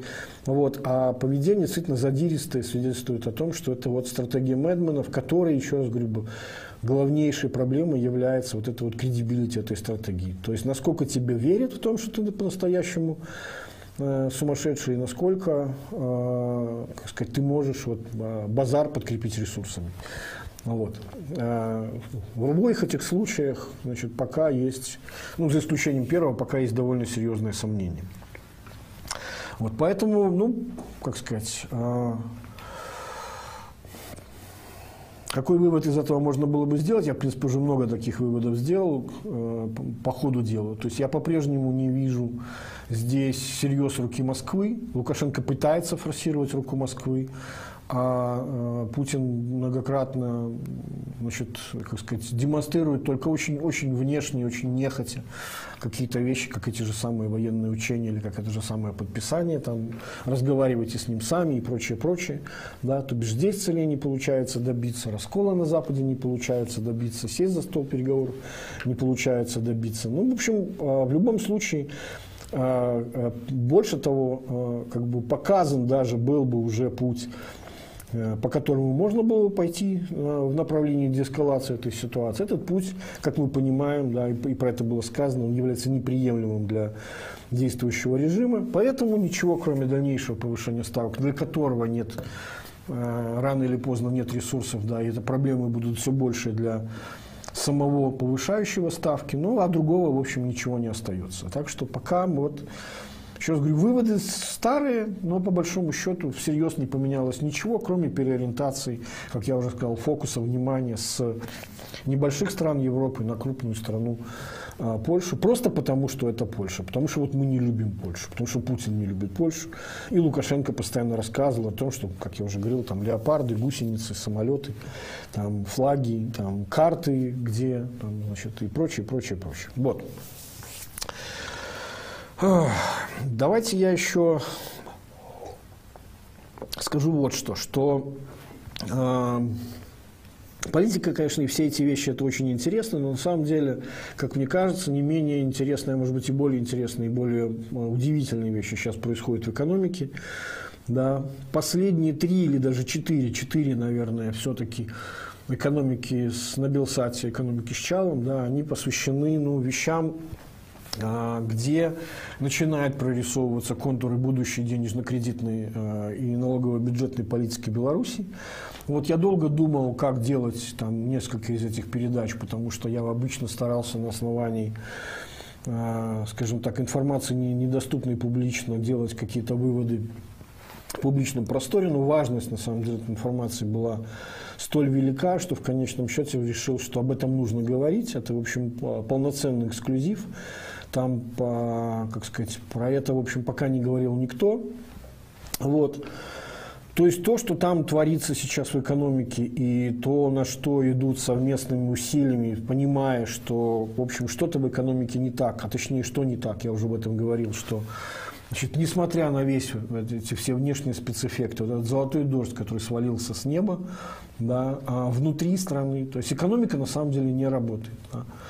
А, если бы она функционировала сколько-нибудь, а, ну, сколько-нибудь не, как бы тавтология получается, функционировала не дисфункционально, как сейчас, да, то бишь без отсутствия вот этого самого разрушения доверия между а, контрагентами, институтами и так далее, инвесторами, вот, то, конечно же, сейчас экономический рост был бы не 3%, а там 7-8%, как это было в старые добрые времена при такой благоприятной конъюнктуре. Сейчас, в общем, там абсолютная фигня, которая творится, это признается.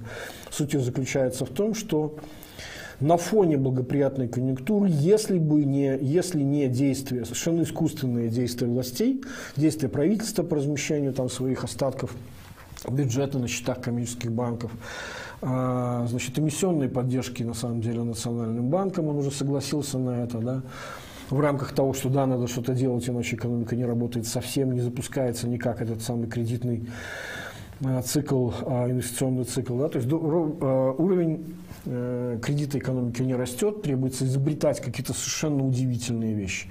То есть, ну, там рождаются просто, ну, вот э, а, и вот все это в системе выглядит, в общем, совершенно чудовищно. Идея использования а, значит, превращение банка развития в абсолютно такой непрозрачный, абсолютно да, закрытый какой-то инструмент а, параллельного управления экономикой, да, параллельной вообще экономика какой-то, с непонятными источниками, значит, деньгами, которые берутся, про которые сами же значит, собравшиеся на Совете по финансовой стабильности люди или там по э, Комитету по, финансовой, по экономической безопасности виноваты.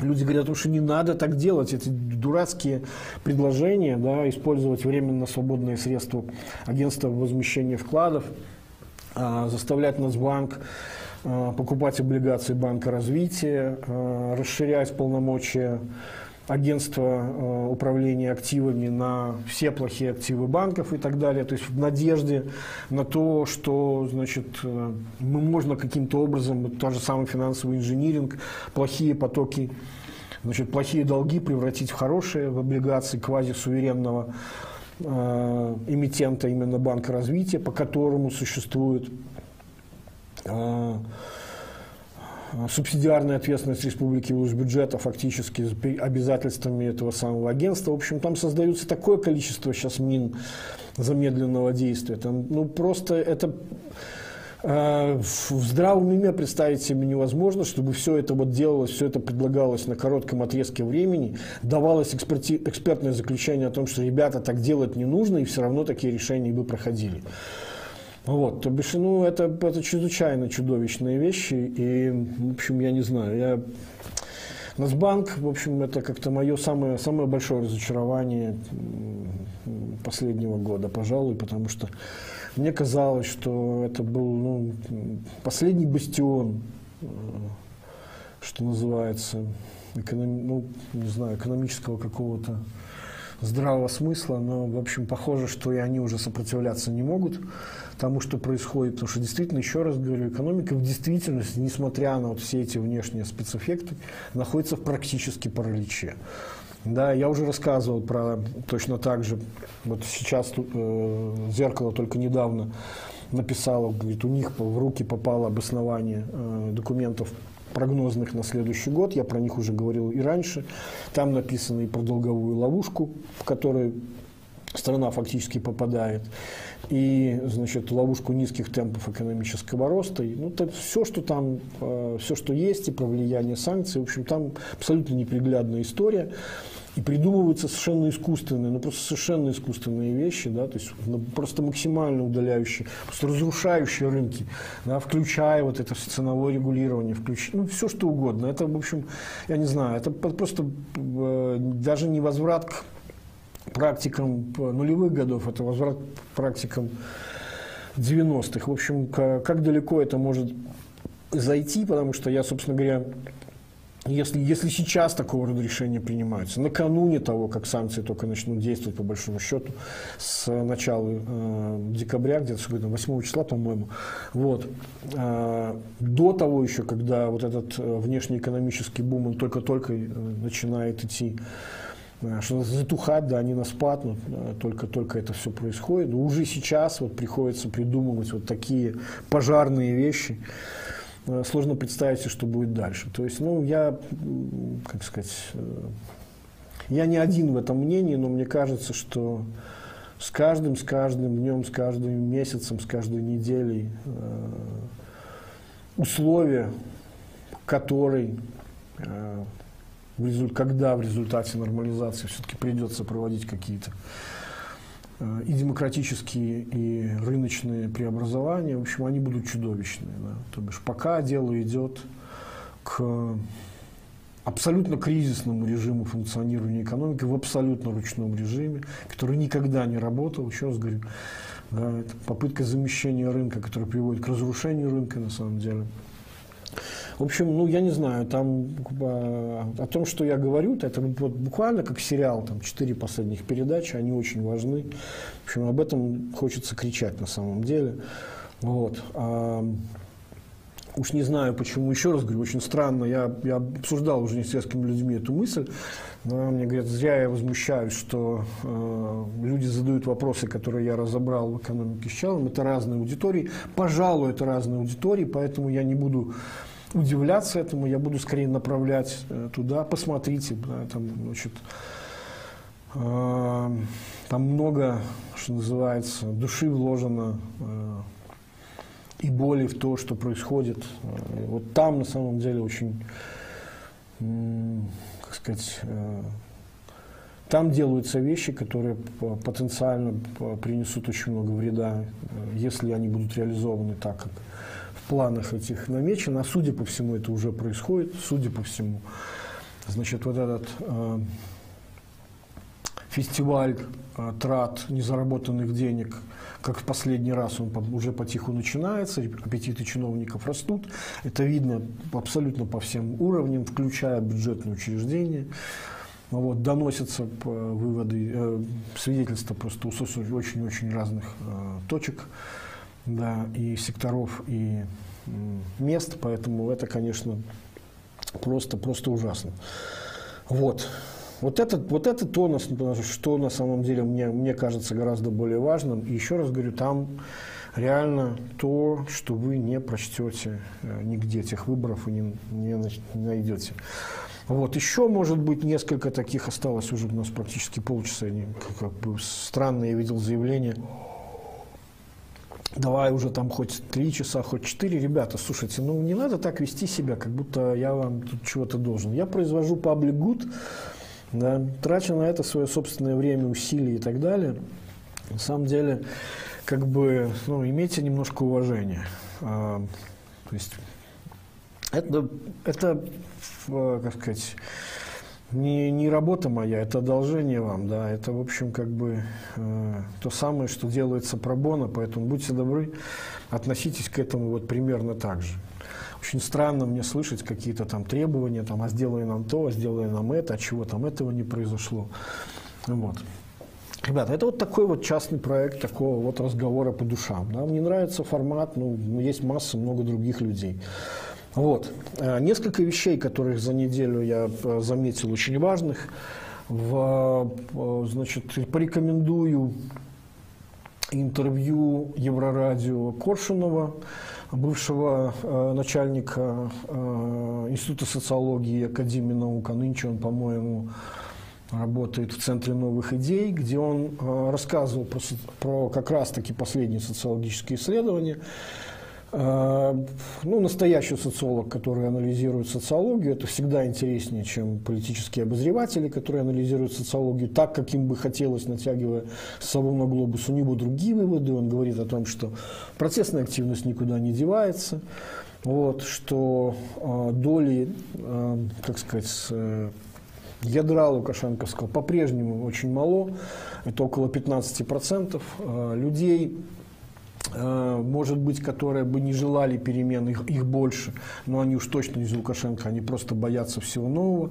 И он говорил о том, что там существует масса интересных пересечений в вопросе. То есть, грубо говоря, э, сторонников политической программы э, по выходу из вот этого кризиса, ну, то есть тех самых трех пунктов, о которых мы многократно говорили, на самом деле гораздо шире, они больше их, чем непосредственно э, людей, которые бы э, и которые там голосовали, и которые э, в будущем могли бы голосовать за э, каких-то оппозиционных да, значит, кандидатов. То бишь это, эта программа по-прежнему является, имеет огромную широкую поддержку в обществе, там могут делиться дальнейшим политические предпочтения, но, в общем, никуда ничего не делать. Плюс его статья была недавно очень важная, где он фактически подтвердил, то есть это вот тот самый концепт, с которым я начинал. Я говорил о том, что это социальная революция, которая у нас происходит а, с 2020 года.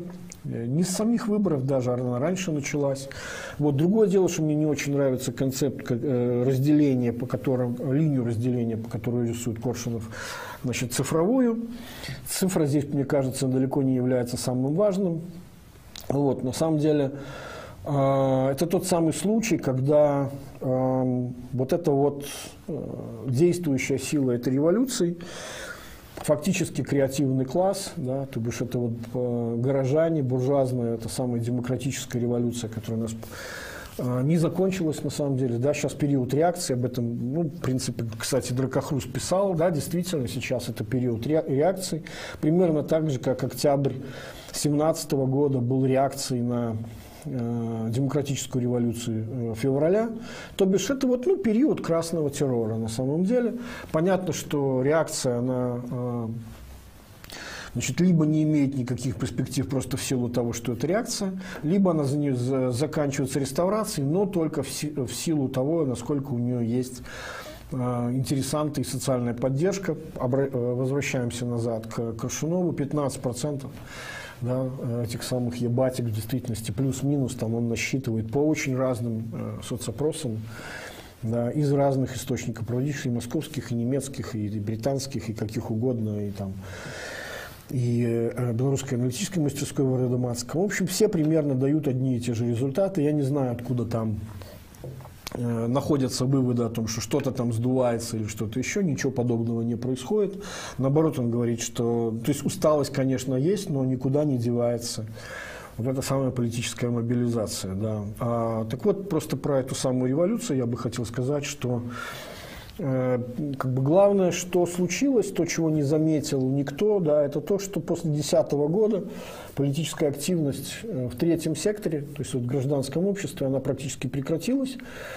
Э, она э, целиком, вот люди ушли в то, что называется, вне политику. Да.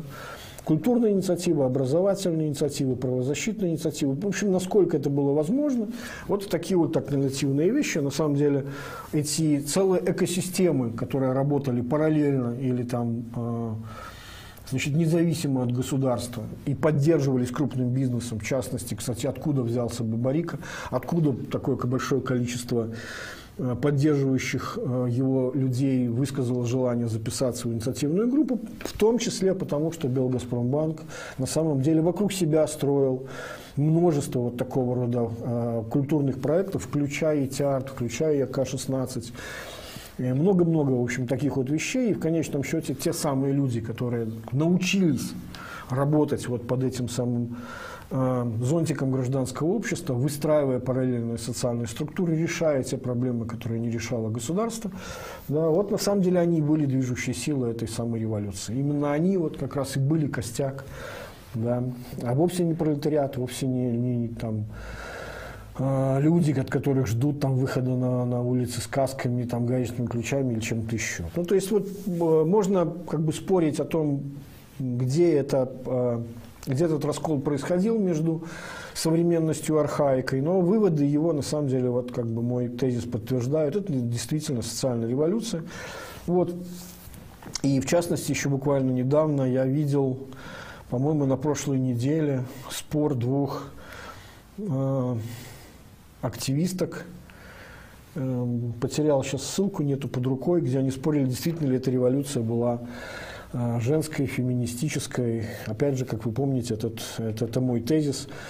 Вот, кстати, на днях, буквально вчера, тут сейчас у нас происходит в Варшаве фестиваль белорусского кино «Бульбамуви». Вчера вечером э, был фильм э, значит, Ивана Кутилы э, «Цветы не молчат». Как раз фактически он, это такой документальный фильм, построенный на абсолютно реальных событиях, с реальными героинями. Это, в общем, история его семьи. Вот, кстати, героини этого фильма присутствовали в Варшаве, именно поэтому этот фильм уже, видимо, можно показывать. Ну, наверняка именно поэтому. Вот. То бишь, это такое ну, довольно сильное высказывание. Это действительно э, все изображено через глаза э, женские. Там, у меня есть несколько вопросов к, к этому фильму. Ну, там еще раз говорю, наверное, просто не пришло еще время очень серьезного осмысления э, этой самой революции.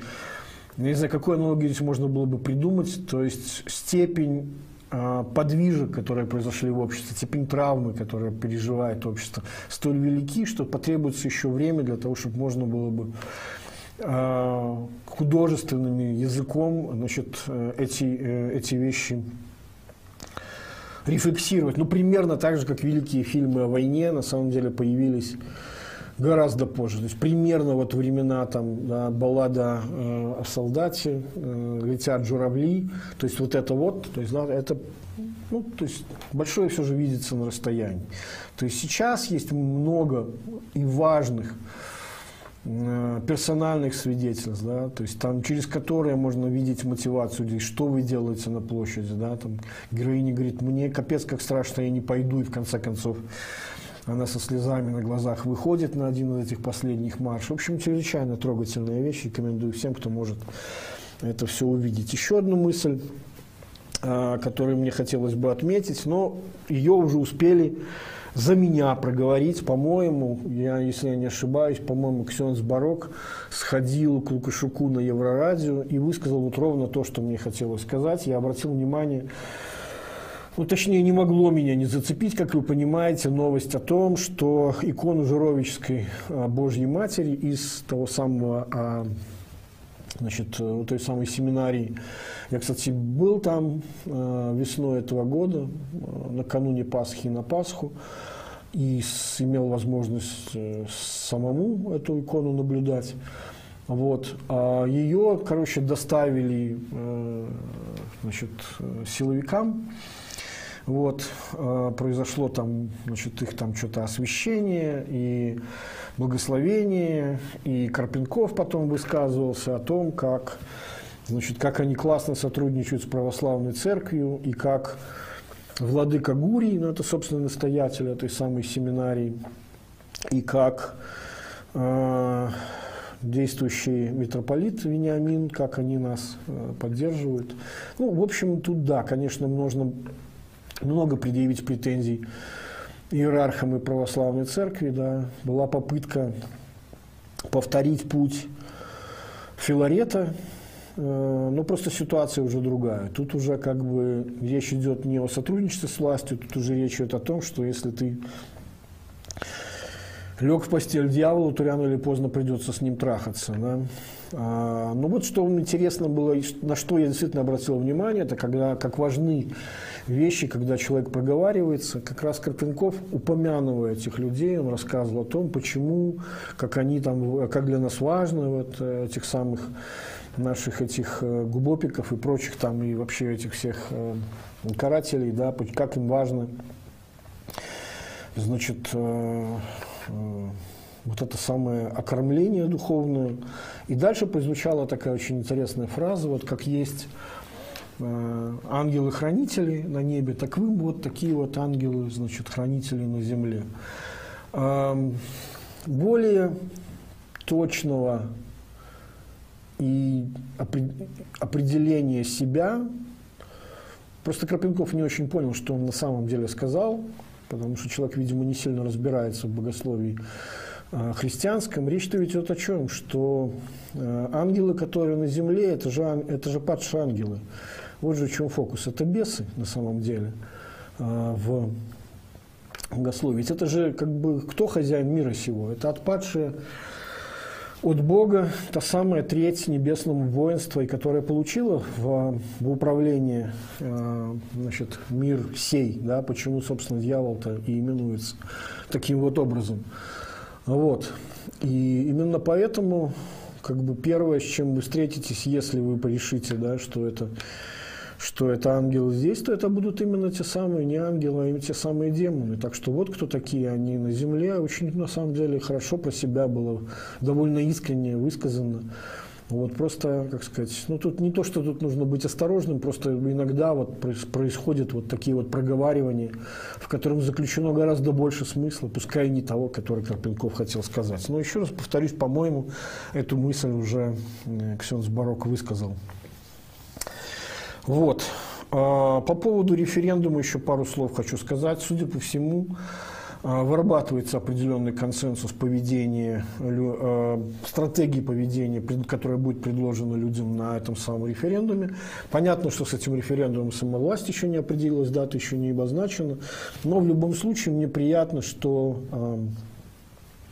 этот консенсус формировывается вокруг формата участия в этом референдуме, а вовсе не в том, чтобы в очередной раз заниматься бредом в духе «а давайте посидим на, на заднице на диване и назовем это деятельным бойкотом». Да? То есть форматы, еще раз говорю, могут быть разные, обсуждаться. Раз у меня свое было предложение, пускай и шуточное.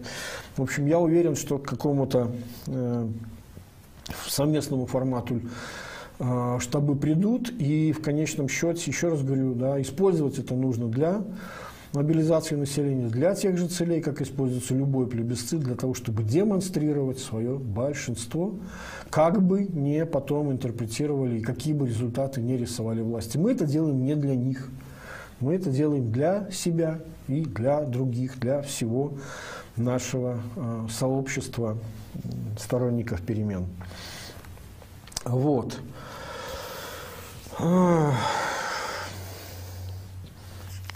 Про США еще хотел сказать. Был, был вопрос относительно э, поведения США и стратегии.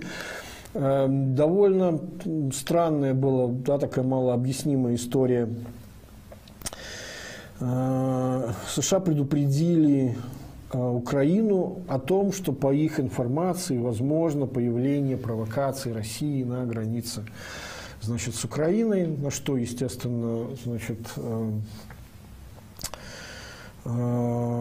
Россия высказалась, что это значит, беспочвенные э, обвинения. Ну действительно, конечно, они беспочвенные. Россия так уже там руками своих э, прокси, наемников и специалистов и так далее. Да? Но еще раз, вот что, что здесь интересно – Э, какова сейчас э, логика я, э, поведения США. Про это сейчас очень много идет разговоров. Кстати, был вопрос, откуда такое серьезное падение рейтинга Байдена. Там сейчас много у Байдена действительно вопросов относительно своей собственной внутренней повестки дня. Вот. Но сейчас, насколько я могу судить, по публикациям в серьезной прессе, которая занимается вне, э, вопросами внешней политики, вот, того же Atlantic Council и так далее, там сейчас речь идет о том, что э, до сих пор США как бы, ну, не то, что не могут определиться, склоняются в одну из сторон, но между двумя концептами, один из которых они называют стратегическим соперничеством с Китаем, это продолжение на самом деле линии Трампа, но там просто идет переформулировка, то есть там термин немножко другой, смысл там а, те же яйца, только вид сбоку, вот. А, чуть менее агрессивно это формулируется, значит, э, то бишь там остается поле для вовлечения Китая в те инициативы, в которых он может там присутствовать, но значит без э, понимая, что все-таки это действительно факидидовская ловушка и что интересы на самом деле в конечном счете экономические политические они не вполне соположны двух этих э, держав, вот, что это соперничество неизбежно, к нему надо готовиться. Но соперничество начинает все больше формулироваться в новом нарративе внешней политики Байдена, и это имеет отношение к нам. А, по крайней мере, почти все советники, которые там сейчас а, во внешней политике работают, они сторонники именно этого подхода и рефрейминга отношений с Китаем вот такого прагматического, значит, э, то есть, грубо говоря, у Трампа был тоже вот такая вот личная идеологическая тема, это отношение с Китаем. Мы же помним, Чайна было на каждом его предвыборном и поствыборном выступлении. Да, то теперь это а, более прагматическая штука, а вот какая штука является именно идеологической, это борьба с, с новым авторитаризмом. То есть в рамках э, в рамках борьбы с новым авторитаризмом, в рамках борьбы со спонсорами этого нового авторитаризма, а именно там сейчас э, как бы это господствующая линия построения внешней политики. Вот еще раз говорю, это не, э, не сколько прагматическая вещь, хотя традиционно для Америки э, распространение демократии, как принято говорить, является вполне рациональной стратегией. Они считают, что чем больше демократических государств в мире, тем меньше угрозы национальной безопасности США. Вот такое базовое у них такое положение, да, то есть определенный идеализм здесь присутствует. Вот. Но в любом случае, значит, Байден берет своим президентством вот такой вот важный поднимает флаг а, в борьбе, как они говорят, с этим самым ну, авторитаризмом, как мы понимаем, значит, одной из самых таких а, низковисящих плодов на этом пути является, как несложно догадаться, последняя диктатура Европы и очевидные спонсоры ее. Вот. Так что Гипотеза о том, что именно США будут драйвером в а Европа в силу ну, там, сложности подтягивания и так далее до уровня э, внешнеполитического взаимодействия и давления э, США, да, а, будет подтягиваться Европа. Похоже, это гипотеза, которую тоже когда-то я очень высказал давно, еще с момента, ну, буквально там чуть ли не сразу а, после инаугурации Байдена, когда стало видно, э, в каком ключе происходят его дипломатические отношения с Европой, Германией там, и так далее, да, вот эти первые его визиты. То есть, похоже, эта гипотеза тоже продолжает оставаться валидной и Э, значит, она по-прежнему работает. Вот. Пум-пум-пум. Что еще я хотел про это бы сказать? Все, пожалуй, из того, что я сам себе э, наметил. Вот. Ну, осталось еще несколько интересных вопросов. Знаете, я бы сказал, обычно я рекомендую какую-либо лицо. Кстати, меня спрашивали, какую, про какую книгу я говорил. А, та самая, которая основана, комикс, который издан а, украинскими а, значит, психологами и правозащитниками. А, на основании вот этой ну, как бы, теоретической основы ее, эта книга «Тело помнит все», «The Body Keeps the Score».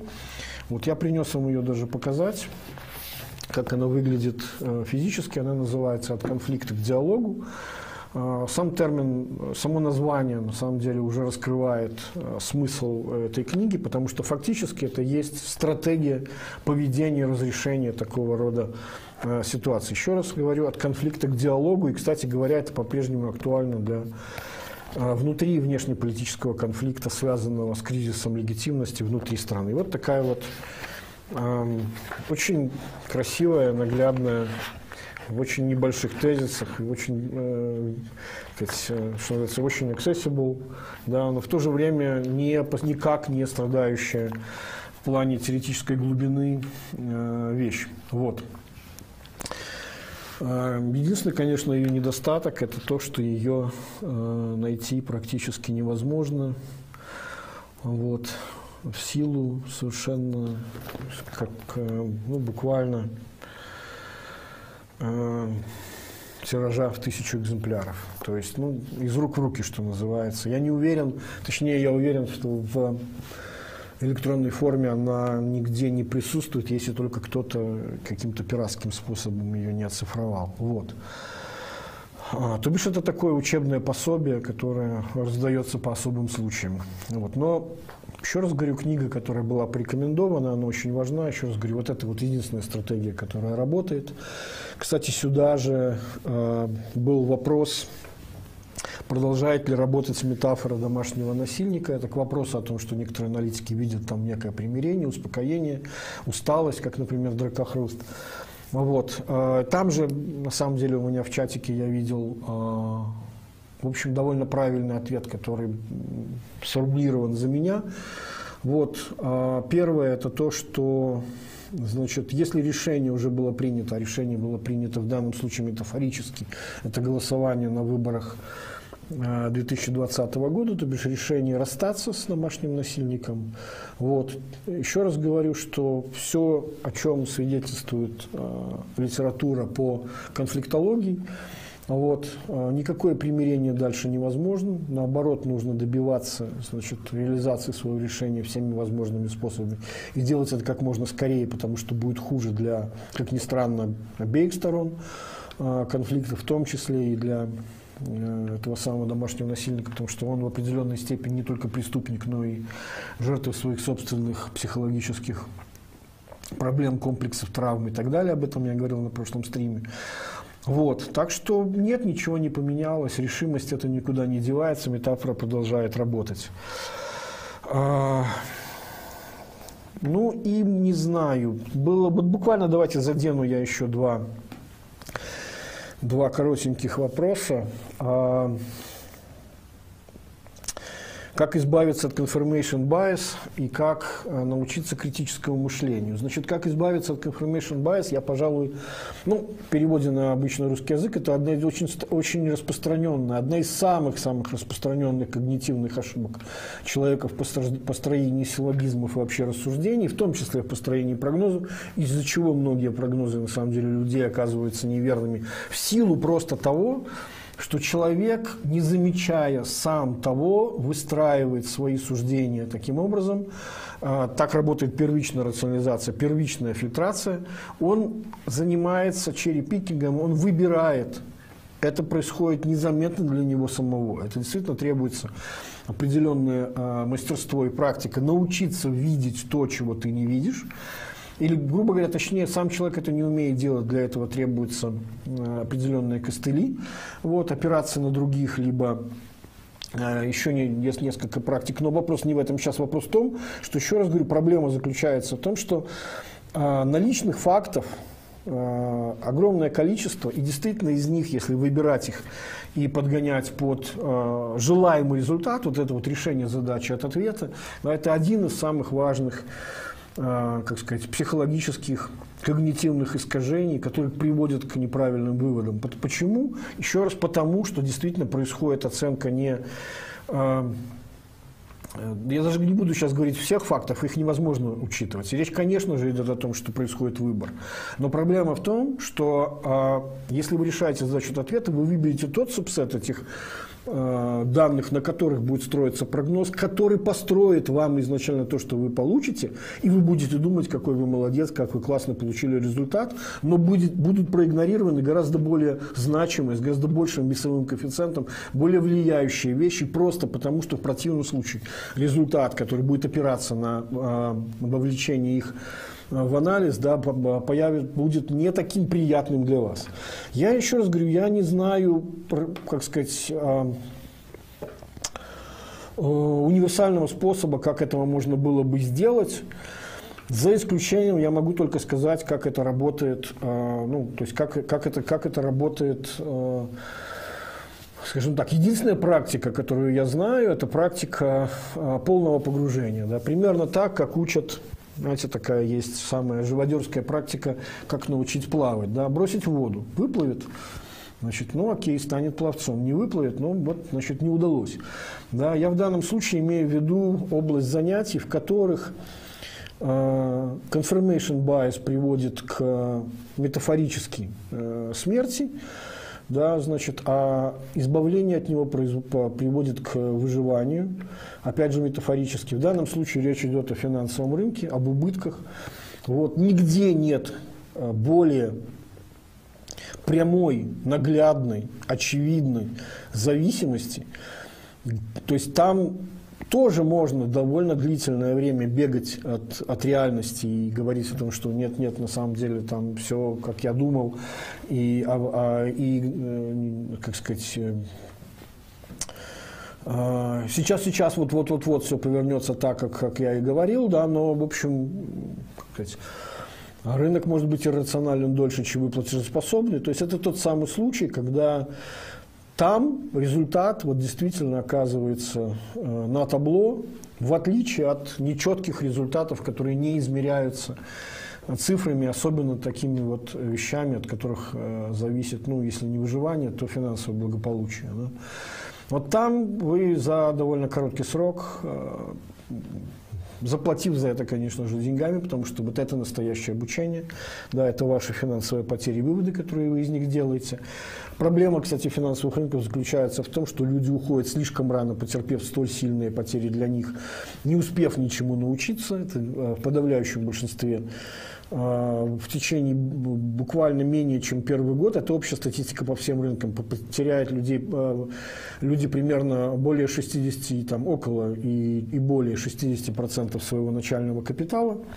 Вот.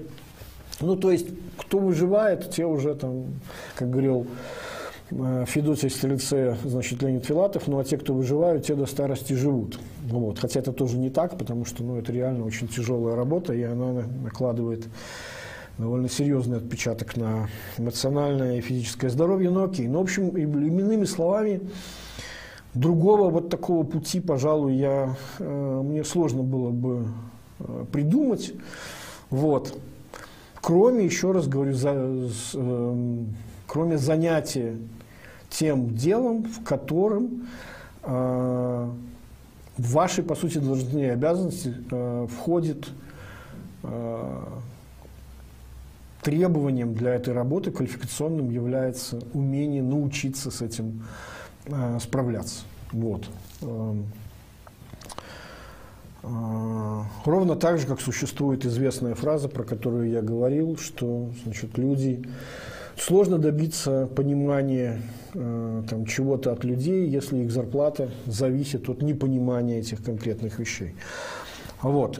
Единственное, что в продолжении этого вопроса, как, э, что можно было бы посоветовать с точки зрения, я обычно советую какую-нибудь книгу, какую-нибудь литературу э, всегда, да. А, на офлайновой встрече был похожий вопрос, как можно научиться критическому мышлению. Ну, знаете, я не вполне посоветую вещи о критическом мышлении. Я посоветую очень такую классную книжку. Она на самом деле древняя, еще дореволюционная.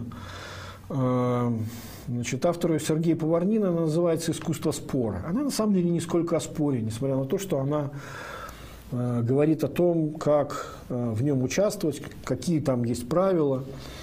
Но там важнее другое. Она учит на самом деле правильно формулировать тезис, правильно подбирать аргументы для его доказывания и, что самое важное – чем эта книга ценна?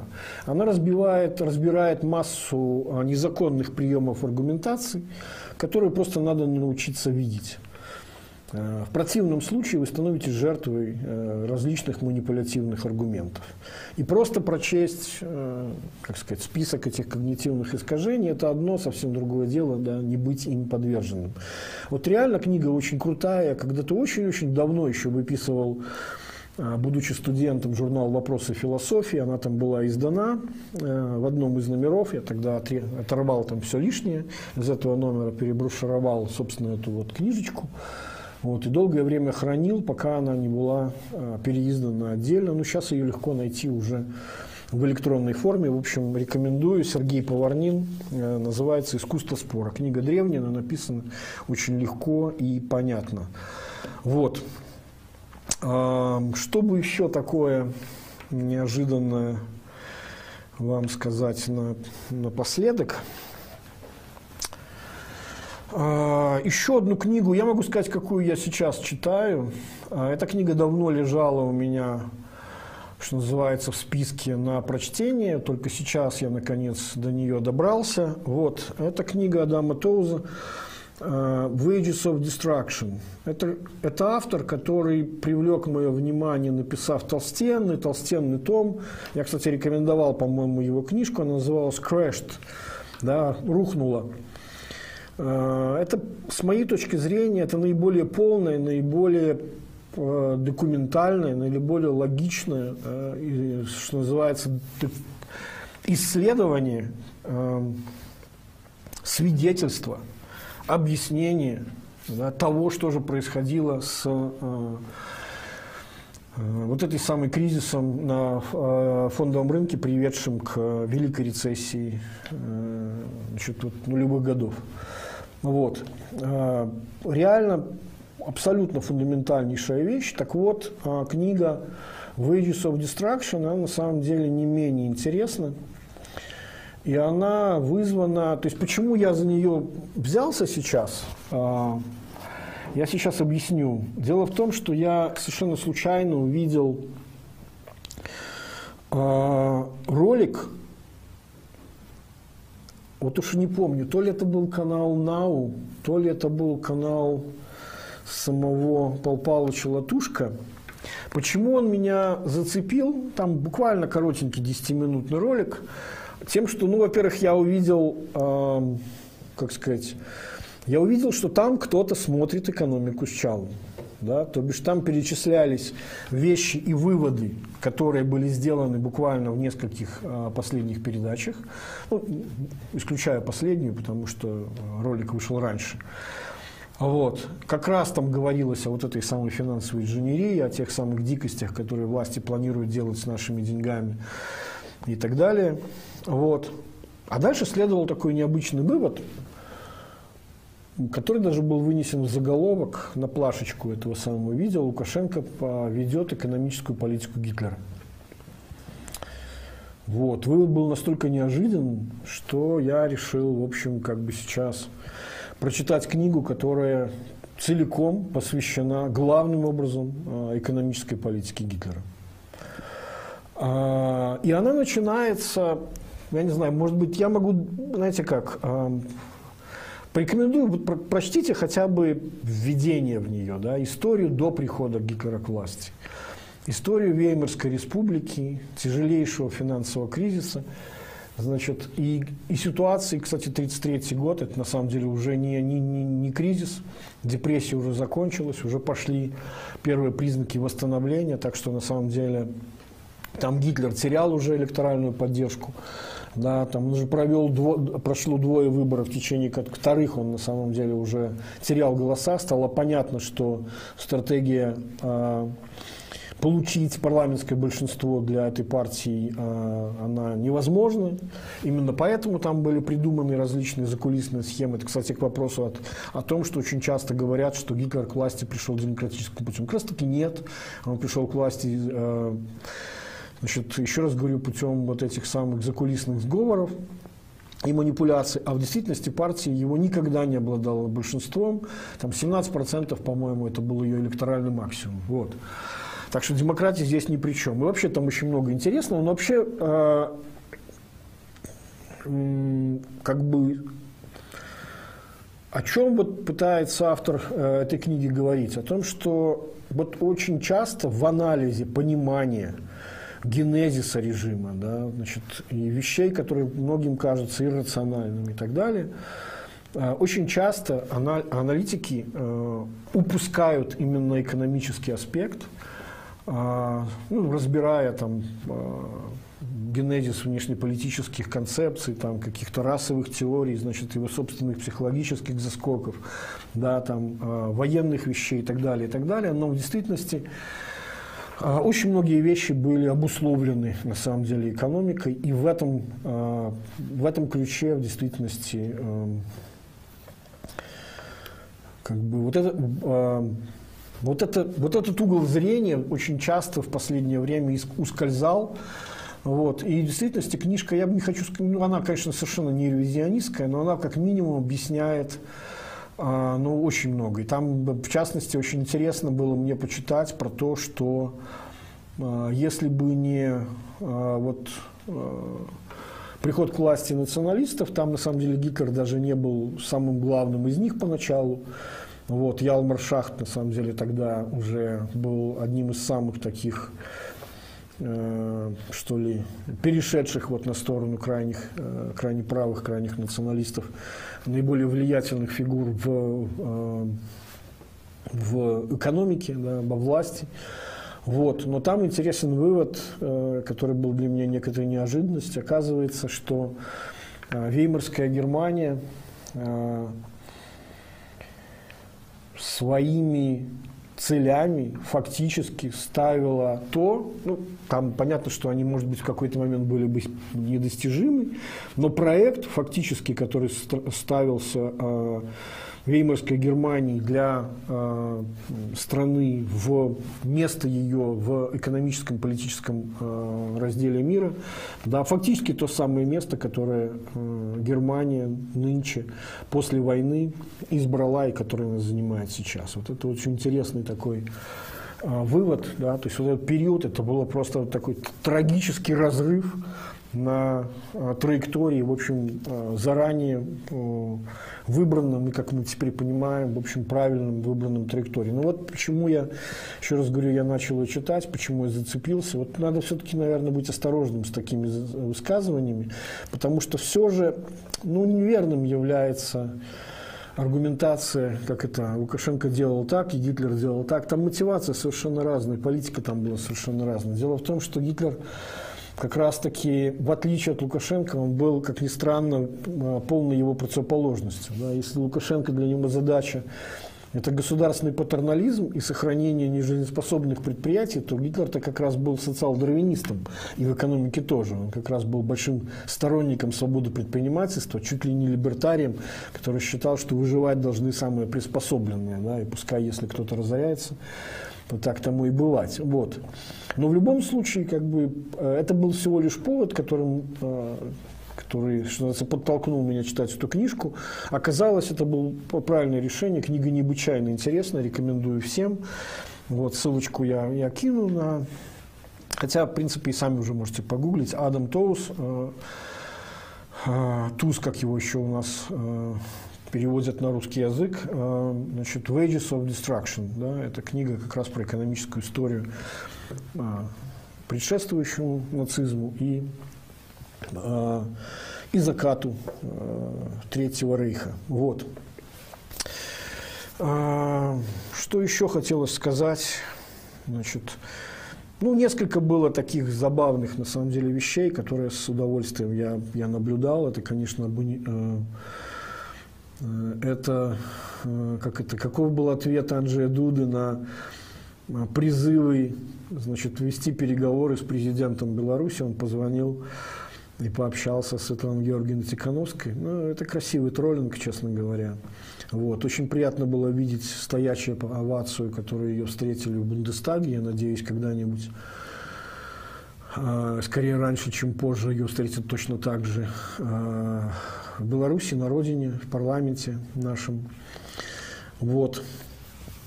Э, ну и не могу не сказать последнее еще, да, э, это то, что была вчера годовщина смерти э, Романа Бондаренко. Вот минута молчания, посвященная его памяти. Вот это тот самый случай, когда можно сколько угодно рассказывать про э, какую-то усталость, какое-то успокоение, но вот, вот Такие вещи не денутся никогда. Да? Это вот не забудем, не простим. Мы понимаем прекрасно, кто в действительности виновен э, в его смерти. Расследование там не составляет никакого труда. Огромное количество сливов позволяет сделать вывод о том, как минимум очертить круг причастных к, к этому лиц. Да? Э, значит, э, они все уже названы. Один из них, который, видимо, больше всего в этом был замешан, сбежал э, в Россию, ну, как оно обычно бывает, э, по понятным, в общем, для нас и для него причинам. Вот это тот самый случай, когда не забудем и не простим, и можно сколько угодно рассказывать о том, что значит, смерть Романа Бондаренко не послужила никаким не триггером. Там это вообще эта концепция триггера какая-то очень странная, я не понимаю, зачем она до сих пор используется. В общем, так это не, не работает. Работают не поводы, не надо смотреть на поводы в сложных системах надо смотреть на причины, да, потому что это всегда разные вещи. Причины Точнее, а, поводы становятся понятны задолго после э, наступления этих самых причин. Но в любом случае, нет, на самом деле это не заживающая боль, это вот тот самый случай, когда не забудем, не простим. Вот. А, я уверен, что правосудие свершится, так же, как и в отношении многих других людей. Еще раз, а, свободу политзаключенным, свободу Ольги Лойки, свободу журналистам. А, спасибо, что были с нами чуть более чем два часа. До следующей недели. Всего доброго.